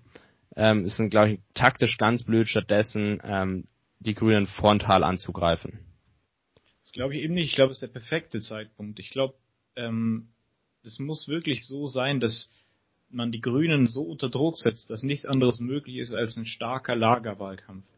Wenn man nicht, wenn man es nicht schafft, einen starken Lagerwahlkampf zu haben und jede Partei so ein bisschen vor sich hin dümpelt und sich in Anführungsstrichen alle Optionen offen lässt, dann wird es Ende, am Ende auf eine GroKo oder eine GRÜKO rauslaufen. Zu 100 Ja, wobei man hier auch sagen muss wieder, mich stört in dieser Debatte auch total, dass überhaupt nicht zwischen grünen Hessen und grünem Bund differenziert wird, weil eine Partei ist einfach ein sehr großes, ähm, vielfältiges Organ und was es erstmal die, ich sag mal, Realo-Landtagsfraktion in Hessen macht, hat nicht unbedingt so viel mit dem, mit der Bundesspitze zu tun. Das sieht man ja schon allein daran, ähm, dass Habeck, Baerbock, ähm, Hofreiter etc. auf Bundesebene auch ganz stark gegen diese Automobilmacher, dann Moratorium, Baustopp etc. fordern. die sind da ja, äh, obwohl man natürlich auch den grünen Hessen zugutehalten muss, dass die schon immer gegen diese Autobahn waren, was auch oft unter den Tisch gekehrt wird. Aber trotzdem, es sind halt nun mal auch nicht die Grünen. Ganz so funktioniert eine Partei auch nicht. Noch an den Grünen in Hessen. Ist, ähm, ich möchte mich jetzt hier auch nicht so, ähm, ich finde die nicht perfekt. Ich glaube, das ist ähm, wahrscheinlich sogar mit die schlechteste äh, Landesfraktion, die die Grünen überhaupt haben, wobei sie ja in elf Bundesländern mitregieren. Ähm, ist eine echte Kritik, finde ich, dass es so einen Nicht-Angriffspakt mit der CDU gibt, der auch unter keinen Umständen gebrochen wird. Das kennt man aus vielen Koalitionen und ich kann es ein Stück weit nachvollziehen, dass man sich bei den Koalitionsverhandlungen darauf einigt, hey, wir greifen uns nicht in der Öffentlichkeit frontal an, weil das untergräbt unser Vertrauensverhältnis, das wir brauchen, um zu regieren, klar. Aber ich finde, da muss es Linien geben, die auch ab, hinter denen man auch sagen kann, wenn wir finden, da macht ihr Scheiße, dann können wir euch auch kritisieren, weil das gehört nun mal zu einer lebhaften Demokratie auch dazu. Und das haben wir auf Bundesebene zum Beispiel auch mit der CDU und, und den, den, der CDU äh, und, und den, der SPD, das die den Scholz, äh, in dem Untersuchungsausschuss keine kritischen Fragen von der CDU gestellt wird, dafür, dass beim Scheuer von der SPD keine kritischen Fragen gestellt wird. Ähm, und so ähnlich ist es nun mal leider auf Landesebene mit, ähm, mit CDU und Grünen in Hessen auch. Und sowas. Da ist meine Frage, wieso glaubst du denn, dass es auf Landesebene anders sein wird bei einer Koalition von Grünen und, und, und Union? Also natürlich ist es nicht gleich, was das ist meine Kritik. Ähm, ich finde, dass die da auch äh, die Grünen in Hessen verzwergen sich ein Stück weit selbst. Nein, aber äh, du hast ja vorhin gesagt, dass man das nicht gleichsetzen kann von ähm, von einem Landesverband auf den auf die Bundespartei. Da hast du natürlich schon ein Stück weit recht, aber die Mechanismen sind doch am Ende dieselben. Wenn man sich nee, ich sage, man kann es vergleichen, man kann es definitiv vergleichen, aber ich glaube so. nicht, dass man denkt, dass man, ähm, indem man Druck auf einen Landesverband ausübt, unbedingt ähm, die Bundesspitze bewegt, insbesondere in diesem speziellen Fall, wenn die Bundesspitze eh schon ähm, 100% gegen den Dani steht. Nein, es geht, jetzt, es, geht, es geht da ja nicht um den Dani. Es geht nicht darum, dass diese Autobahn nicht gebaut wird. Es geht auf, um Druck von Klimabewegungen aus. Es geht um Prinzipien in der Demokratie aus, dass soziale Bewegungen bestimmte Rollen einnehmen und bestimmte Parteien unter Druck setzen. Die Gewerkschaften sollten im SPD unter Druck setzen. Und eine Umweltbewegung ja, wie Fridays for Future also sollte halt unter Druck Idealfall setzen, eben die Grünen unter Druck setzen einen Aufhänger, an dem Sinn macht. Ich finde, man kann die Grünen natürlich unter Druck setzen, aber der Danny ist ein ganz speziell rausgepicktes ähm, Symbol, äh, wo man sagen, ah, da haben wir ein hessisches, ähm, äh, da haben wir ein grün mitregiertes Bundesland, da können wir jetzt mal super diesen angeblichen Konflikt zwischen Klimaschutz und Regieren, wobei ich ja finde, eigentlich ist es ja eher was, ähm, was unbedingt zusammengehen muss, weil sonst äh, ist, es, ist, ist es nicht effektiv ähm, diesen angeblichen Konflikt zwischen diesen beiden Dingen jetzt mal super illustrieren. Ähm, und dann wurde sich aber leider auch noch ein Projekt bei rausgepickt, wo die Grünen halt nun mal wirklich keinerlei Einfluss drauf haben. Und das finde ich schade, weil wie gesagt, ich glaube, dass man sich damit inhaltlich unglaubwürdig Doch, macht. Haben, natürlich haben sie mehr Schaden macht, als man am Ende davon Sinn hat. Das ist aber jetzt, aber jetzt äh, vermischt wieder zwei Sachen. Sie haben vielleicht keinen Einfluss mehr darauf, ob das verhindert werden kann, da hast du vielleicht recht, aber sie haben auf jeden Fall Einfluss darauf gehabt, weil wenn man eine Koalition mit der Union eingeht, wo sowas unter der Hand drin steht in einem Koalitionsvertrag, wenn einem aber auf der anderen Seite das Klima wichtig ist, dann muss man doch diesen Konflikt erkennen und ich glaube, der ist auf jeden Fall da. Bundesautobahn. Also du kannst ja auch nicht in einem Koalitionsvertrag auf Landesebene festschreiben, wir brechen das Bundesrecht. Also es ist halt, das wäre überhaupt nicht gegangen, in diesen Koalitionsvertrag was anderes reinzuschreiben. Das wird auch oft irgendwie unterschätzt, dass Bundesrecht nun mal Landesrecht schlägt und wenn ähm, Tarek Avasi einfach sagen würde, ich baue diese Autobahn jetzt nicht, dann äh, würde der äh, sein Amtseid sozusagen brechen äh, und das könnte ernsthafte juristische Folgen haben. Der könnte ernsthaft dafür angeklagt werden. Wer weiß, ja, es geht doch jetzt nicht. Womöglich könnte der in den Knast gehen dafür. Was weiß denn ich? Es ja, ist auf jeden Fall. Es geht doch jetzt nicht, nicht im, im, im Raume seiner Möglichkeiten. Es geht doch nicht um Tarek Al-Wazir an sich. Es geht darum, dass die dass die ähm, Grünen in elf Landesparlamenten mitregieren, teilweise mit der Union, mit der FDP, und dass da einfach Gewissenskonflikte entstehen. Und dass, wenn man halt im Bundesrat in fast jeder äh, Landesregierung mitsitzt, aber trotzdem man nicht das Gefühl hat, ähm, äh, äh, umweltpolitisch was weitergeht, dann ist da auf jeden Fall ein Manko ja, bei den Grünen da. Und halt da muss man sie dafür angreifen. Genauso wie man die SPD dafür angreifen muss, dass es zu, zu, äh, zu Agenda gekommen ist oder dass, keine Ahnung, es jetzt immer noch kein, ähm, kein Lieferkettengesetz gibt. Das ist genauso Aufgabe ja, der SPD. Also, ich finde, es ist schon ein Unterschied. Ähm, die Grünen sind nun mal nicht Teil von der Bundesregierung und die Bundesregierung hat nicht nur die Richtlinienkompetenz, sondern auch den Weg über den Bundestag ähm, Gesetze zu weitestgehend zu verabschieden. Man, es wird, glaube ich, oft überschätzt, was es bedeutet, als Juniorpartner in zehn Landesregierungen und noch als Seniorpartner in einer zu sein im Bundesrat. Also darüber kannst du nicht ernsthaft ähm, bundespolitisch Politik machen. Da kannst du höchstens mal, wenn du alle Kräfte zusammennimmst, irgendwo noch Detailverbesserungen machen. Landespolitisch. Das hat ja auch schon ein paar Mal geklappt. Es hat ja auch schon ähm, wenn wir uns den CO2-Preis anschauen, der ist viel zu niedrig, aber der wäre ohne die grünen Beteiligungen im Bundesrat noch viel niedriger gewesen. Wahrscheinlich nicht mal halb so hoch. Ähnliches beim Zachten, äh, beim Kasten. Ähm, Zuchtstand für Schweine, das ist natürlich ein richtiger Scheiß, aber ohne Grüne im Bundesrat wäre es halt ähm, wahrscheinlich noch unbefristet verlängert worden. Und das ist, ähm, ich finde es halt schade, wenn dann trotzdem gesagt wird, ah, die Grünen im Bundesrat, die haben doch so und so viele Stimmen, könnten die, hätten die jetzt nicht dieses ganze Gesetz drehen können. Ich war, nein, es ist mir schon klar, aber man ihrer Macht einfach nicht gerecht. Wenn man das will, dass sich sowas ändert, dann muss man sich auf Bundesebene wählen und hoffen, dass sie am, im besten Fall so viel Mehrheit hinter sich vereinen können, dass sie im allerbesten Fall noch einen Kanzler eine Kanzlerin stellen, dann kann sich ähm, gigantisch was verändern politisch. Aber indem man sie dann schon angreift dafür, dass sie mit diesen minimalen Werkzeugen, die zur, zur Verfügung stehen, nicht die Bundespolitik ähm, ändern, dann äh, weiß ich auch nicht. Da sind es einfach überhöhte Erwartungen. Aber dafür sind sie ein Stück weit auch selbstverantwortlich, wenn sie immer so eine Obama-Rhetorik an, an, an Tag legen. Das weckt auch Erwartungen, die nicht zu erfüllen sind zum Teil. Mir geht es ja auch nicht darum, dass sie hier bestimmte Gesetze hätten verhindern können oder auch nicht. Mir ist schon klar, natürlich, man ist da ja auch in, einem, in der Landesregierung, ist man da ja nicht als Vertreter der Partei, sondern der Landesregierung. Ist mir alles klar. Ich, ich, ich verstehe das, ich weiß es. Mir geht's nur darum, dass es einfach Aufgabe oder dass die Grünen das gefallen lassen müssen, dass es passiert und dass es gut ist, dass es passiert, weil eben dann der Druck für eine potenzielle Bundesregierung so hoch ist. Wenn man jetzt zum Beispiel bei Habermas Theorie des äh, der, der deliberativen Demokratie ist, dann funktioniert es ja so, dass Demokratie immer noch von aus einem großen Teil von außen kommt in der parlamentarischen Demokratie, dass die Anstöße nicht in dem Parlament oder in den Landesparlamenten passieren, sondern von außen. Und dieses von außen, da deckt jede Partei halt was anderes ab. Keine Ahnung, bei der CDU sind es halt die großen Banken und keine Ahnung, die Rüstungsindustrie und bei den Grünen sollte es halt im Idealfall nicht Ferrero sein, sondern eben Fridays for Future. Der Wenn Fridays for Future ist aber auch bei der CDU. Ja, oder das, äh, Fridays for Future muss eben Druck auf die Grünen machen und wenn sich da irgendwas ja. anbietet, dann muss da draufgehauen werden, ja, damit ich bin die Grünen auch deiner Meinung in der Hinsicht, dass Fridays for Future Druck auf die Grünen machen muss, natürlich. Aber ich finde halt nun mal bei Projekten, wo die Grünen auch wirklich Einfluss drauf haben, sonst ist es ein Schwachsinn, sonst ist es einfach nur eine Schädigung der Partei auf keinerlei haltbarer Grundlage. Und da gibt's auch genug andere Projekte. Natürlich gibt's die.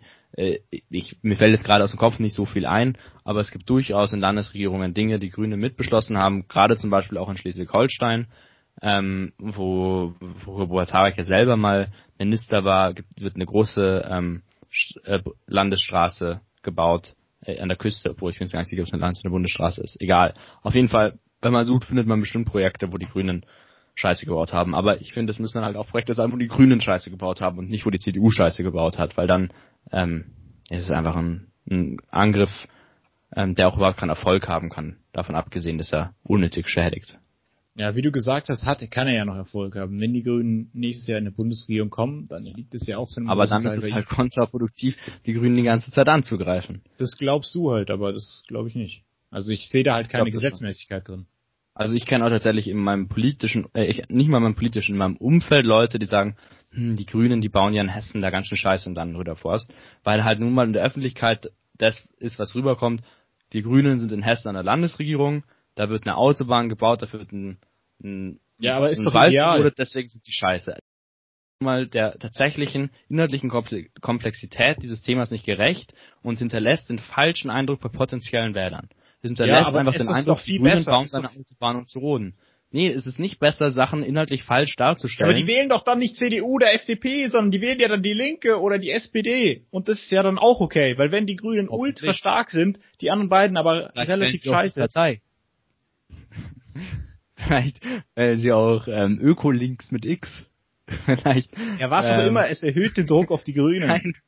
Doch. Wenn sie Linke oder SPD wählen, okay, also SPD werden sie sicher nicht wählen. Ja, Wenn eben. ein paar des zur Linken gehen, ist okay, aber äh, meine Angst ist einfach, dass es ähm, den Vertrau das Vertrauen in die Grünen derart nachhaltig ähm, schädigt, dass sie den Spr Sprung zur, zur Volkspartei nicht schaffen.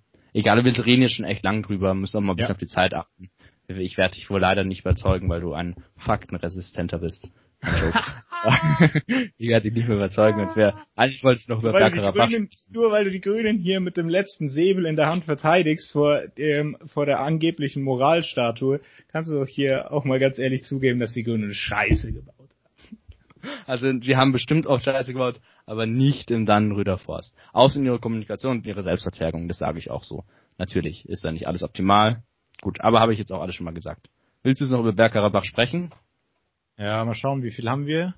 Wir haben... Bei mir steht eine, Minute, eine Stunde 25, aber ich weiß nicht, wie lange wir schon telefoniert haben, bevor nee, wir nee, angefangen haben. 1,15. Wir haben 1,15. Gut, dann, ähm, ich habe eh nicht so viel zu Bergkarabach zu sagen. Da kannst du ihn nochmal ähm, in einem Monolog ein bisschen austoben vielleicht. Ähm, sollen wir dann noch ein Video dazu schauen? Können wir vielleicht rein? Äh, wenn es wert ist, geschaut zu werden, dann haust doch ein. Ich kenne das Video nicht, das hat wieder Marius ausgesucht. Okay, sollen wir dann schauen, dass wir anderthalb machen? Ja, wenn wir jetzt noch eine halbe Stunde drüber reden, dass wir eineinhalb Stunden Podcast machen wollen, dann ähm, geht sich's nicht aus. Alles klar, habe ich verstanden. Okay, dann schauen wir mal, was in Bergkarabach, also zwischen Armenien und Aserbaidschan, so in der Welt abgegangen ist. Okay, jetzt ein Vollbild. Ah, perfekt. Das ist, das ist da, wo Burat herkommt, oder? Ja, um die Ecke ist es ungefähr. Also nee, also ähm, Aserbaidschan und Armenien. Ah, und Armenien die Grenzen, also Armenien grenzt in die Türkei und Aserbaidschan ist nochmal ein bisschen östlich davon. Ich müsste, ich müsste dann süd, südwestlich von Kasachstan sein, wo Burat herkommt, oder? Egal, es ist auf jeden Fall im fernen Osten. Scheiß drauf. Zwei Armeen, die die Regung des Gegenübers registrieren. Bergkarabach steht im Mittelpunkt eines der ältesten Konflikte der Welt, in dem sich zwei ehemalige südkaukasische Sowjetrepubliken bekämpfen. Das überwiegend christliche Armenien und der mehrheitlich schiitische Aserbaidschan. Zwei Länder, die wegen eines kleinen bergigen Gebiets von 4400 Quadratkilometer zerreißen, Bergkarabach, dessen Bewohner heutzutage größtenteils Armenier sind und das zu Aserbaidschan gehörte, bevor es eigenmächtig seine Unabhängigkeit ausrief. Im Laufe der Jahre ist Bergkarabach zu einem dieser eingefrorenen Konflikte geworden, die kein Ende nehmen. Die ersten Kämpfe zwischen Armenien und Aserbaidschanern fanden schon Anfang des 20. Jahrhunderts statt, als beide Länder noch zum Russischen Reich gehörten. 1920 wurden Armenien und Aserbaidschan der blutjungen UdSSR angegliedert. Aus heiterem Himmel gliedern im Jahr darauf die sowjetischen Behörden das mehrheitlich armenische Bergkarabach Aserbaidschan an. Nach knapp Ich feier, was du für Adjektive benutzt. Dass die Sowjetunion, ich feier, dass, dass die Sowjetunion blutjung ist und ähm, also er benutzt schöne Adjektive für so eine äh, sachliche politische Analyse. Finde ich gut. Mhm. sich wieder. 1988 profitieren die Armenier von Bergkarabach von der Perestroika, um mehr Freiheit zu fordern. Die örtlichen Machthaber entscheiden sich für die Angliederung an Armenien. Diese Entscheidung löst Gewalt aus. In Aserbaidschan werden 32 Armenier bei Pogrom ermordet. Das Jahr 1991 bedeutet eine Wende. Die UdSSR zerfällt, Armenien und Aserbaidschan werden unabhängige Staaten. Bergkarabach ruft eigenmächtig seine Unabhängigkeit aus. Damit beginnt ein Krieg, der drei Jahre dauern wird. Ein Krieg, der nicht mit einem Friedensabkommen endet, sondern mit einem einfachen Waffenstillstand am 16. Mai 1994. Die Separatisten begnügen sich nicht damit, Bergkarabach zu kontrollieren, sie besetzen weitere Aserbaidschan ringsherum, wodurch sie die Region geografisch an Armenien binden können. Aserbaidschan hat dadurch ca. 13 Prozent seines Bodens verloren. Man schätzt, dass dieser Krieg auf jeder Seite 20.000 bis 30.000 Opfer und Hunderttausende Vertriebene gefordert hat. Seitdem ist der Konflikt um Bergkarabach festgefahren, trotz mehrerer Friedensabkommensentwürfe. Immer wieder gibt es Zusammenstöße entlang der Waffenstillstandslinie. International wird Bergkarabach nicht anerkannt. Es erhält finanzielle und militärische Unterstützung von Armenien. Doch Bergkarabach geht nicht nur Armenien und Aserbaidschan etwas an, es bewegt auch zwei regionale Großmächte, Russland und die Türkei. Die Türkei ist ein wichtiger Verbündeter Aserbaidschans, das es vorbehaltlos unterstützt. Ein Verbündeter, den die Armenier gleichermaßen fürchten und hassen. Sie betrachten mit Sorge ein eventuelles türkisches Eingreifen. Die Türkei ist auch einer ihrer historischen Feinde und weigert sich, den Genozid an den Armeniern anzuerkennen, der 1915 vom Osmanischen Reich verübt wurde.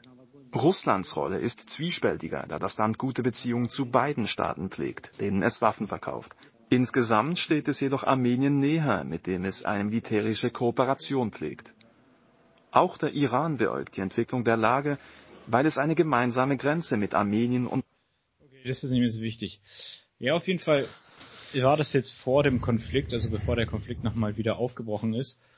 Und ähm, der Konflikt ist jetzt auch wieder zu Ende. Also das war ein Zeitraum von einigen Wochen, wo es da wieder Kämpfe gab, wo vor allem die Aserbaidschaner diesen Kampf angefangen haben und auch deutlich stärker waren durch und gewonnen haben. gewonnen haben durch massive Unterstützung von der Türkei und auch von Israel, von allen möglichen äh, Seiten, die eben eine viel bessere Armee hatten und deswegen große Teile von dieser Waffenstillstandslinie wieder zurückerobern konnten. Was aber interessant ist, ist natürlich, dass es vor den Toren Europas passiert und dass die Türkei da eine große Rolle spielt, was man natürlich als Europäer in meinen Augen kritisch beäugen sollte, äh, weil die Türkei durch verschiedene Konflikte, ob es in Libyen, ob es in Syrien oder eben auch dort im Südkaukasus äh, ist, versucht, von äh, innenpolitischen Problemen abzulenken. Also Ähm, Erdogan versucht es nicht, die Türkei. Ja, die türkische Außenpolitik, türkische Regierung. Nicht alle Türken natürlich. Alle Türken. Alle sind menschenverachtende Dönerfresser. Oh, das, könnte hart, das könnte hart aus dem Kontext gerissen werden. Das, an deiner Stelle würde ich mir nochmal überlegen, ob der Podcast veröffentlicht werden sollte. Ja, auf jeden Fall fand ich es krass, dass jetzt in der Waffenstillstandserklärung, die von Russland eingefädelt wird, die dort jetzt auch Friedenstruppen ähm, Truppen stationiert haben, äh, Armenien praktisch so gut wie ausgenommen wird und ähm, Bergkarabach zwar immer noch zu Armenien gehört, die aber die ganzen anderen Teile zurückgeben müssen und äh, die Armenier eben Angst vor neuen Vertreibungen durch die äh, durch Aserbaidschan haben und äh, die Armenier eben nicht unterstützt wurden von Russland und Russland das irgendwie so ausgeklüngelt hat, so dass niemand genau weiß, was da passiert ist. Für Erdogan und für die Türkei ist es halt ein großes Plus. Die haben dort Söldner aus äh, äh, aus Syrien einsetzen können, die haben dort neue Waffentechnik testen können. Und ähm, das Problem ist, dass die Europäische Union nur zugeschaut hat und nichts gemacht hat.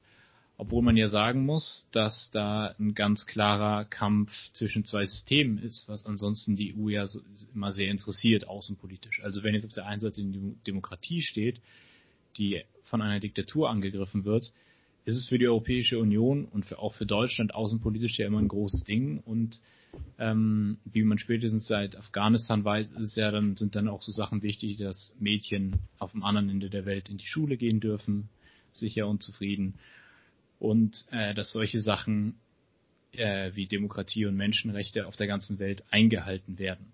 Was jetzt aber halt wichtig oder ähm, was jetzt aber auffällt, ist, dass es nur eine Region ist, die scheinbar von militärischer, strategischer oder wirtschaftlicher Bedeutung sind, weil das in, zwischen Aserbaidschan und Armenien nicht zu beobachten war. Die Bundesregierung hat sich da völlig rausgehalten. Es wurde nicht, ähm, nichts gesagt, als die Türkei sich da völkerrechtswidrig eingemischt hat. Und äh, das hat mich ziemlich getriggert und ziemlich aufgeregt, dass es auch in den Medien hier die Verantwortung Deutschlands und Europas da ziemlich runtergespielt wurde und halt gesagt wurde, naja, es ist halt ein, so ein Stammeskonflikt von diesen Wilden da, die leben ja auch fast noch auf Bäumen. Aber, aber wie hätte denn jetzt ähm, Verantwortung übernehmen ähm, aus, aus Sicht der EU für dich ausgesehen? Also hätten da Soldaten geschickt werden sollen? Nein, mir geht's um überhaupt die nicht um Armenier Soldaten. zu unterstützen?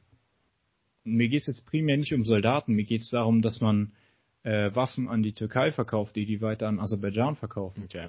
Das stimmt, Und dass das ist die richtig Türkei scheiße.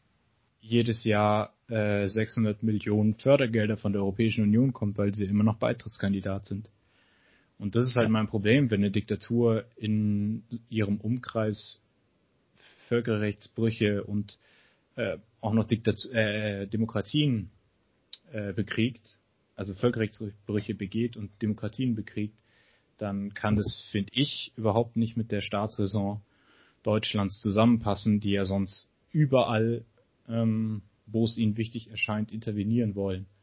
wenn man jetzt Libyen anschaut, wo es angeblich ja auch eine demokratische Bewegung gab, in Anführungsstrichen, wo auch mhm. gleich gebombt wurde. Natürlich nicht von Deutschland, aber halt von der Europäischen Union aus. Aber dein Kritikpunkt ist jetzt vor allem die ähm, Intervention von der Türkei, oder? Ja, auf jeden Fall. Also okay. ich weiß nicht, ob man den Konflikt. Und also wie stehst du zur Rolle von Russland? Also ich finde es ja schon, also das ist gesagt, die Türkei geht mit einem großen Plus raus, das ist bestimmt so. Aber ich glaube doch auch, dass es für die Russen insgesamt auch ein guter Verlauf war. Ähm, weil die Russen, dadurch, dass sie sich ein bisschen rar gemacht haben, gerade für die Armenier, und so ja indirekt den Krieg entschieden haben, weil sie mhm. sich eben nicht äh, entschieden auf die armenische Seite gestellt haben, nochmal ja. beide Mächte ähm, militärisch deutlich und dadurch ja auch indirekt wirtschaftlich deutlich abhängiger von sich gemacht hat. Also ich glaube, das war, wenn man so ganz rein machtpolitisch denkt, auch ganz schlau von Putin. Ähm, das ist natürlich irgendwo, ähm, klar, der Mann hat natürlich keine Prinzipien oder sonst was, klar. Aber ähm, also für mich ist tatsächlich Russland fast der Hauptgewinner in der Sache. Das würde ich so überhaupt nicht sagen, weil Russland nicht wirklich was anderes rauszieht, als die Macht, die sie eh schon haben, in der, in der Region weiterhin zu stärken. Ähm, aber natürlich, du hast recht, also die Türkei, äh, die, die Russen, aber ich meine, die Russen haben ja jetzt sowieso nicht sowas wie eine moralische Konstante in ihrer Außenpolitik. Von daher, also darauf muss ich, finde ich, gar nicht aufmerksam machen. Das, das ist ja, man muss jetzt auch die Gewinner dieses Konflikts nicht hierarchisieren. Also man kann auch einfach sagen, ähm, ja, ja, für die Türkei und für Russland ist es gut ausgegangen und für Aserbaidschan sowieso. Ja, man äh, kann allerdings halt mal wieder gelackmeiert. Man kann allerdings äh, der EU vorwerfen, dass sie sich praktisch passiv auf die Seite der Türken gestellt hat, weil sie zumindest daran Interesse hätten. Es geht nämlich auch um eine Leit, also um eine ähm, Pipeline, die von Baku, also vom Schwarzen Meer äh, in Aserbaidschan, wo es viel Erdöl gibt, äh, in die Türkei gebaut werden soll und von da äh, eine nach Südeuropa und eine in den Balkan gebaut werden soll, die äh, die Türkei und Europa eben mit neuem Gas und Öl ver versorgt und ähm, das eben wichtig für die EU sein könnte. Und äh, Aserbaidschan konnte somit eben Gebietsansprüche und eben Rechte dieser Pipeline besser durchsetzen. Von daher ist es halt dann auch, es hat immer diesen faden Beigeschmack davon, dass Menschenleben in der dritten Welt weniger wert sind als Ressourcen und ähm, so ein bisschen dieses äh, imperialistische Narrativ des Westens. Ja gut, aber wie hätte denn jetzt für dich ausgesehen, wenn sich sozusagen ähm, die EU nicht auf die Seite der, der, der Türkei gestellt hätte? Wie hätte das denn für dich praktisch ausgesehen?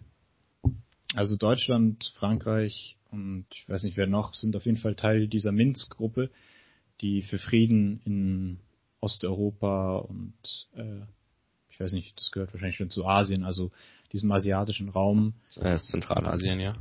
Ähm, verantwortlich oder sich zumindest darum kümmern, man hätte sich da an, an den Tisch setzen können mit den Russen, man hätte mit denen sprechen können was man machen kann, um den Konflikt möglichst schnell zu beendigen, weil ich jetzt nicht sehe, dass die Türken äh, irgendwo gewonnen hätten, wenn noch mehr Menschen gestorben äh, wären. Die Türken haben ja, äh, die Russen haben ja versucht, möglichst schnell äh, Friedensverhandlungen auf den Tisch zu legen.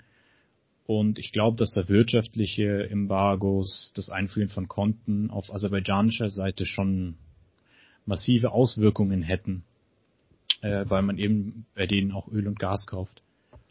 Mhm. Und bei der Türkei auf jeden Fall. Ich meine, wenn man die Türkei, wenn man da ein Wirtschaftsembargo gegen die machen würde, ich glaube nach zwei Wochen könnte die Türkei äh, ihre gesamten Wirtschaftsexporte an die Wand fahren. Die exportieren fast nur in die EU. Aber hättest du nicht die Sorge vielleicht gehabt, dass daraus so eine Art Stellvertreterkrieg wird zwischen EU und, und Türkei, wenn auch vielleicht jetzt nicht direkt militärisch, aber zumindest, ähm, wie du sagst, durch Konten einfrieren etc.? Ja, ich glaube nicht, dass die Türkei den hätte gewinnen können. Zu dem, also zumindest von dem, was ich gehört hätte. Okay. Also ich glaube, dass der Konflikt schneller beendigt hätte werden können. So. Aber zugunsten der Armenier dann? Also wenn die ja. EU sich reingehängt hätte? Aber okay. muss halt, es ist halt immer die Frage, von was man ausgeht. Also es ist natürlich immer schwierig, solche Gebietskonflikte und sowas zu lösen. Man hat ja, auf der ich auch, ich finde es ganz schwer zu sagen, wer hat denn eigentlich wirklich Anspruch auf dieses Gebiet? Also ich ja. finde irgendwie, also da wohnen halt Armenier, aber es ist halt in Aserbaidschan. Ich finde es irgendwie Äh, also für mich war es immer, ich habe den natürlich auch immer verfolgt, diesen Konflikt, aber es war total schwer für mich, da gescheit Position zu beziehen. Mhm. Weil dir ist es irgendwie leichter gefallen, oder wie? Ich habe jetzt eigentlich nur ähm, das aufgrund der Tatsache gemacht, dass es eine halt eine junge Demokratie ist. Also Bergkarabach ist eine junge Demokratie und Armenien ist eine junge Demokratie und Aserbaidschan ist eine Diktatur. Schon sehr, sehr Aber Aserbaidschan, nee, Aserbaidschan ist doch auch eine junge Demokratie, oder? Nee, Aserbaidschan ist sehr, sehr lange schon eine Diktatur. Schon immer. Oh, da bin ich falsch informiert. Ich dachte immer, die wären auch ein demokratischer Einheitsstaat, dachte ich. Also nee. halt stark zentralistisch. Nee, nee. Oh, muss ich ähm, mal nachschauen. Gut, da hast du mich vielleicht erwischt. Auf der anderen Seite, was würde ich an, also das ist zumindest für die moralische Einordnung bei mir wichtig gewesen, was es politisch angeht, stehen natürlich sich diese zwei Völkerrechts- und UN, ähm, sagen wir mal, Statuten gegenüber, die auf der einen Seite ja dieses uralt, diese uralte Idee des Selbstbestimmungsrechts der Völker haben, was ja ähm, Woodrow Wilson, glaube ich, damals ähm, ins Spiel gebracht hat, wo ja dann auch viele Nationalstaaten auf, der ganzen Welt entstanden sind. Ähm, und auf der anderen Seite halt die Anerkennung von äh, Staaten durch andere Staaten. Also wenn die Mehrheit der Staatengemeinschaft einen Staat anerkennt, dann ist es ein Staat. So funktioniert es ja normalerweise. Das war bei Bergkarabach nicht so. Äh, das war auch nicht so, dass Bergkarabach Armenien zugeschustert wurde, sondern es war auf der ganzen Welt gehörte das äh, zumindest rechtlich zu Aserbaidschan. Von daher finde ich es auch schwierig, aber zumindest habe ich so ein bisschen Sympathie für dieses Selbstbestimmungsrecht der Völker, mhm. weil ich denke, das ist doch diese menschlichste aller internationalen äh, Kodifikationen, also dieser, dieser internationalen Übereinstimmungen, die man jemals so getroffen hat. Ja. Naja, gut. Ähm, Aber es ist ein schwieriger und interessanter Konflikt. Ich finde es auch schwierig und ähm, ich, ich fürchte auch jetzt, ähm, dass es nur eine vorläufige Lösung ist. Also ich habe auch Beiträge gesehen, in denen man junge Armenier sieht, die oder auch insgesamt auch gar nicht mal so junge, einfach generell Armenier sieht, die total ähm, sauer und enttäuscht davon sind, dass ähm, die Regierung jetzt diesem Waffenstillstand zugestimmt hat, der ja ganz klar zugunsten der Aserbaidschaner ist und die dann auch wirklich, also gerade die Jungen äh, gesagt haben, ja, so ähm, irgendwann regeln wir das nochmal ähm, und drehen das wieder. Also ich fürchte, da besteht ein gewisses Potenzial. Das ist natürlich kein Naturgesetz, dass das passieren wird, aber es besteht ein gewisses Potenzial, dass dieser Konflikt in ein paar Jahren oder Jahrzehnten wieder aufflammt. Und das ist, finde ich, immer scheiße, wenn man so einen Krisenherd ähm, hat. Ich würde insgesamt ganz gerne vielleicht in den nächsten Folgen auch äh, müssen nicht jede Folge, aber immer mal wieder über solche Sachen sprechen, die so ein bisschen, das war jetzt noch der offensichtlichste, das war natürlich auch in den Medien, über solche Konflikte sprechen, ja. ähm, die so ein bisschen unter den Tisch fallen. Also ich habe da schon auch noch ein paar Ideen, ähm, mhm. so dass man sich so ein bisschen als Europäer ein Bild davon macht, wie viel ähm, ja es noch außerhalb von Europa gibt, oder wie viel ähm, Leid und so Krieg noch passiert, von dem in Europa ja. eigentlich gar nichts mitbekommt. Ja, es wird auch unserem Anspruch, ähm, ein bisschen über die klassischen Themen hinwegzugehen, auf jeden Fall gerecht werden. Also, aber trotzdem auch die Aufforderung natürlich an die Zuhörerinnen und Zuhörer und Zuschauerinnen und Zuschauer, die jetzt noch dabei sind, nach ähm, nach strammen eineinhalb Stunden Folge, ähm, uns Feedback dazu zu geben, ob wir über solche geopolitischen Konflikte ähm, mehr Diskussion und mehr Information von unserer Seite wollt. Naja, ich glaube, wir müssen jetzt langsam mal zu einem Abschluss kommen. Äh, ich habe noch eine gute Nachricht zum Schluss. Da habe ich gerade eine Push-Benachrichtigung bekommen. Der andere hat es vielleicht gesehen, dass ich mit meinen Augen dann mich doch ab und zu von äh, Marius ähm, wunderschönem Bild abgewandt habe, um auf mein Handy zu sehen. Ich habe eine Push-Benachrichtigung bekommen, dass Mecklenburg-Vorpommerns Innenminister Caffier, also der Mann, ähm, der bei Rechtsextremen eine Waffe gekauft hat. Vielleicht hat es der eine oder andere mitbekommen. Das war so eine mittelgroße Mediensache. Ähm, der ist jetzt zurückgetreten. Ähm, Gerade eben. Marius, du hörst wahrscheinlich von mir auch das erste Mal. Ich sehe schon ja. die Freudentränen in deinen Augen. Nee, Spaß. Ja. Also aber der Mann hat ähm, eine Waffe bei Rechtsextremen gekauft. Die, Wahl, die Wahlen in Mecklenburg-Vorpommern sind, glaube ich, auch nächstes Jahr. Ich ja. glaube, das könnte glaub, da auch auch Wahl, ja, ja. zu einem Regierungswechsel führen. Vielleicht ist da ja auch nochmal aber Platz die, ähm, also es ist ein CDU-Typ gewesen, der hat ganz, hat irgendwie mal sich eine Waffe, weil warum auch nicht, warum sollte man sowas denn auch nicht kaufen? Nicht in einem Waffenladen, sondern bei einem rechtsextremen Homie gekauft und ähm, nee, nee, nee, nicht bei einem Homie. Das war bei, wie hießen die noch? Nord? Nordkreuz Nord- war das ja. Das Nordkreuz, war ein genau. Nordkreuz. Das Natürlich war kein Homie von ihm, das war jetzt humoristisch äh, Nordkreuz-Mensch, also wirklich eines der allergefährlichsten rechtsextremen Netzwerken in der Bundesrepublik. Hat seine Waffe aber nicht gekauft. wusste. Und das ist natürlich vor allem vor dem Hintergrund, dass ein Innenminister, ähm, dass ein Innenminister ja für die Eindämmung des Rechtsextremismus ähm, zuständig ist, besonders krass. Also bei denen hat er eine Waffe gekauft und ähm, die Taz hat es aufgedeckt, unterstützenswerte, politisch eher linksorientierte Zeitung. Kann man auch ein Online-Abo für wenig Geld abschließen. Die haben das ähm, aufgedeckt, coole Sache, haben ihn damit konfrontiert und er hat gesagt, es sei Privatsache und jetzt hat er wohl trotzdem zum Glück nach öffentlichem Druck die Konsequenzen gezogen. Weil also so ein Mensch, Immerhin. Wer sowas macht, er kann nicht glaubwürdig den Rechtsextremismus in Mecklenburg-Vorpommern vertreten. Gut. Ja doch, er vertritt ihn, aber er Äh, ja, ihn vertreten kann er ihn. Vertreten kann er, bekämpfen. Das kann er nicht glaubwürdig. Ich glaube, vertreten kann er jetzt womöglich. Ja. Naja, gut, hoffen wir, dass er dann ein glaubwürdigerer Nachfolger kommt. Wunderbar. Ähm, ja, Senf der Woche, machen wir das noch? Ich hätte einen Senf der Woche. Hast du einen Senf der Woche? Äh, Sag ja, mal, während du überlegst. Ah gut, dann fang an. Ich habe eine wunderbare Doku über islamistischen Terror. Die habe ich dem David auch geschickt. Da geht's um Geheimdienst und Islamismus. Die findet man in der Arte Mediathek. Die heißt auch, glaube ich, Geheimdienste und Terrorismus oder sowas. Äh, es ist eine super augenöffnende ähm, Dokumentation, jetzt vor allem äh, aufgrund der Debatte hier mit den Anschlägen in Nizza und Wien. Auf jeden Fall äh, sehenswert. Also sie heißt Das Geschäft mit dem Terror, unsere Geheimdienste und der Dschihad. Ähm, ja, eigentlich wollten wir heute, wir haben uns lange über Islamismus oder über Bergkarabach sprechen, haben jetzt über Bergkarabach gesprochen. Früher oder später wird das Thema Islamismus kommen. Ich glaube, es ist wichtig, dass Wir wir auch als bereit. politisch mittellinke Menschen dieses Thema nicht ähm, vernachlässigen und den Raum nicht den Rechten überlassen. Wir werden da bestimmt noch drüber sprechen. Ähm, Ja. Empfehlenswerte Dann Doku. Ähm, mein, Gelegenheit die Gebetsteppiche aus und schlagen den Koran auf. so schwarz aus. Ähm, äh, mein, Was ist deiner? mein Senf der Woche. Jetzt hatte ich den gerade noch, jetzt ist er mir wieder entfallen. Ideal. Ja, gerade habe ich noch dann gedacht, ah, das wäre doch ein super Senf der Woche. Ja, scheiße. Gut, äh, ich reiche nächstes Mal nach. Ich ne- sag nächstes Mal zwei Senf der Woche. Das kann es nicht sein. Ich gerade noch was im Kopf. Sollen wir eigentlich noch das Video am Ende anschauen oder nicht mehr? Ist wahrscheinlich jetzt reicht. Nee, hauen wir nächstes Mal am Anfang. Ähm, ach ja, und eigentlich wollten wir den süßen Senf immer mal wieder machen mit einer guten Nachricht, gell? Ähm, ich hatte auch, naja, egal. Ähm, bei mir kickt gerade die, die Jugenddemenz und ich würde sagen, ähm, sowas, darauf gehen wir nächstes Mal wieder vertiefter ein. Jo. Gut. Sonst, ähm, ganz spontaner Senf der Woche ist auf jeden Fall ähm, äh, Zimmerpflanzen. Ich habe mir im, im Lockdown 20 Zimmerpflanzen zugelegt. Und das macht Spaß. Na dann, hau rein. Gut. Bis in zwei Wochen. Ciao. Adios, wir sehen uns.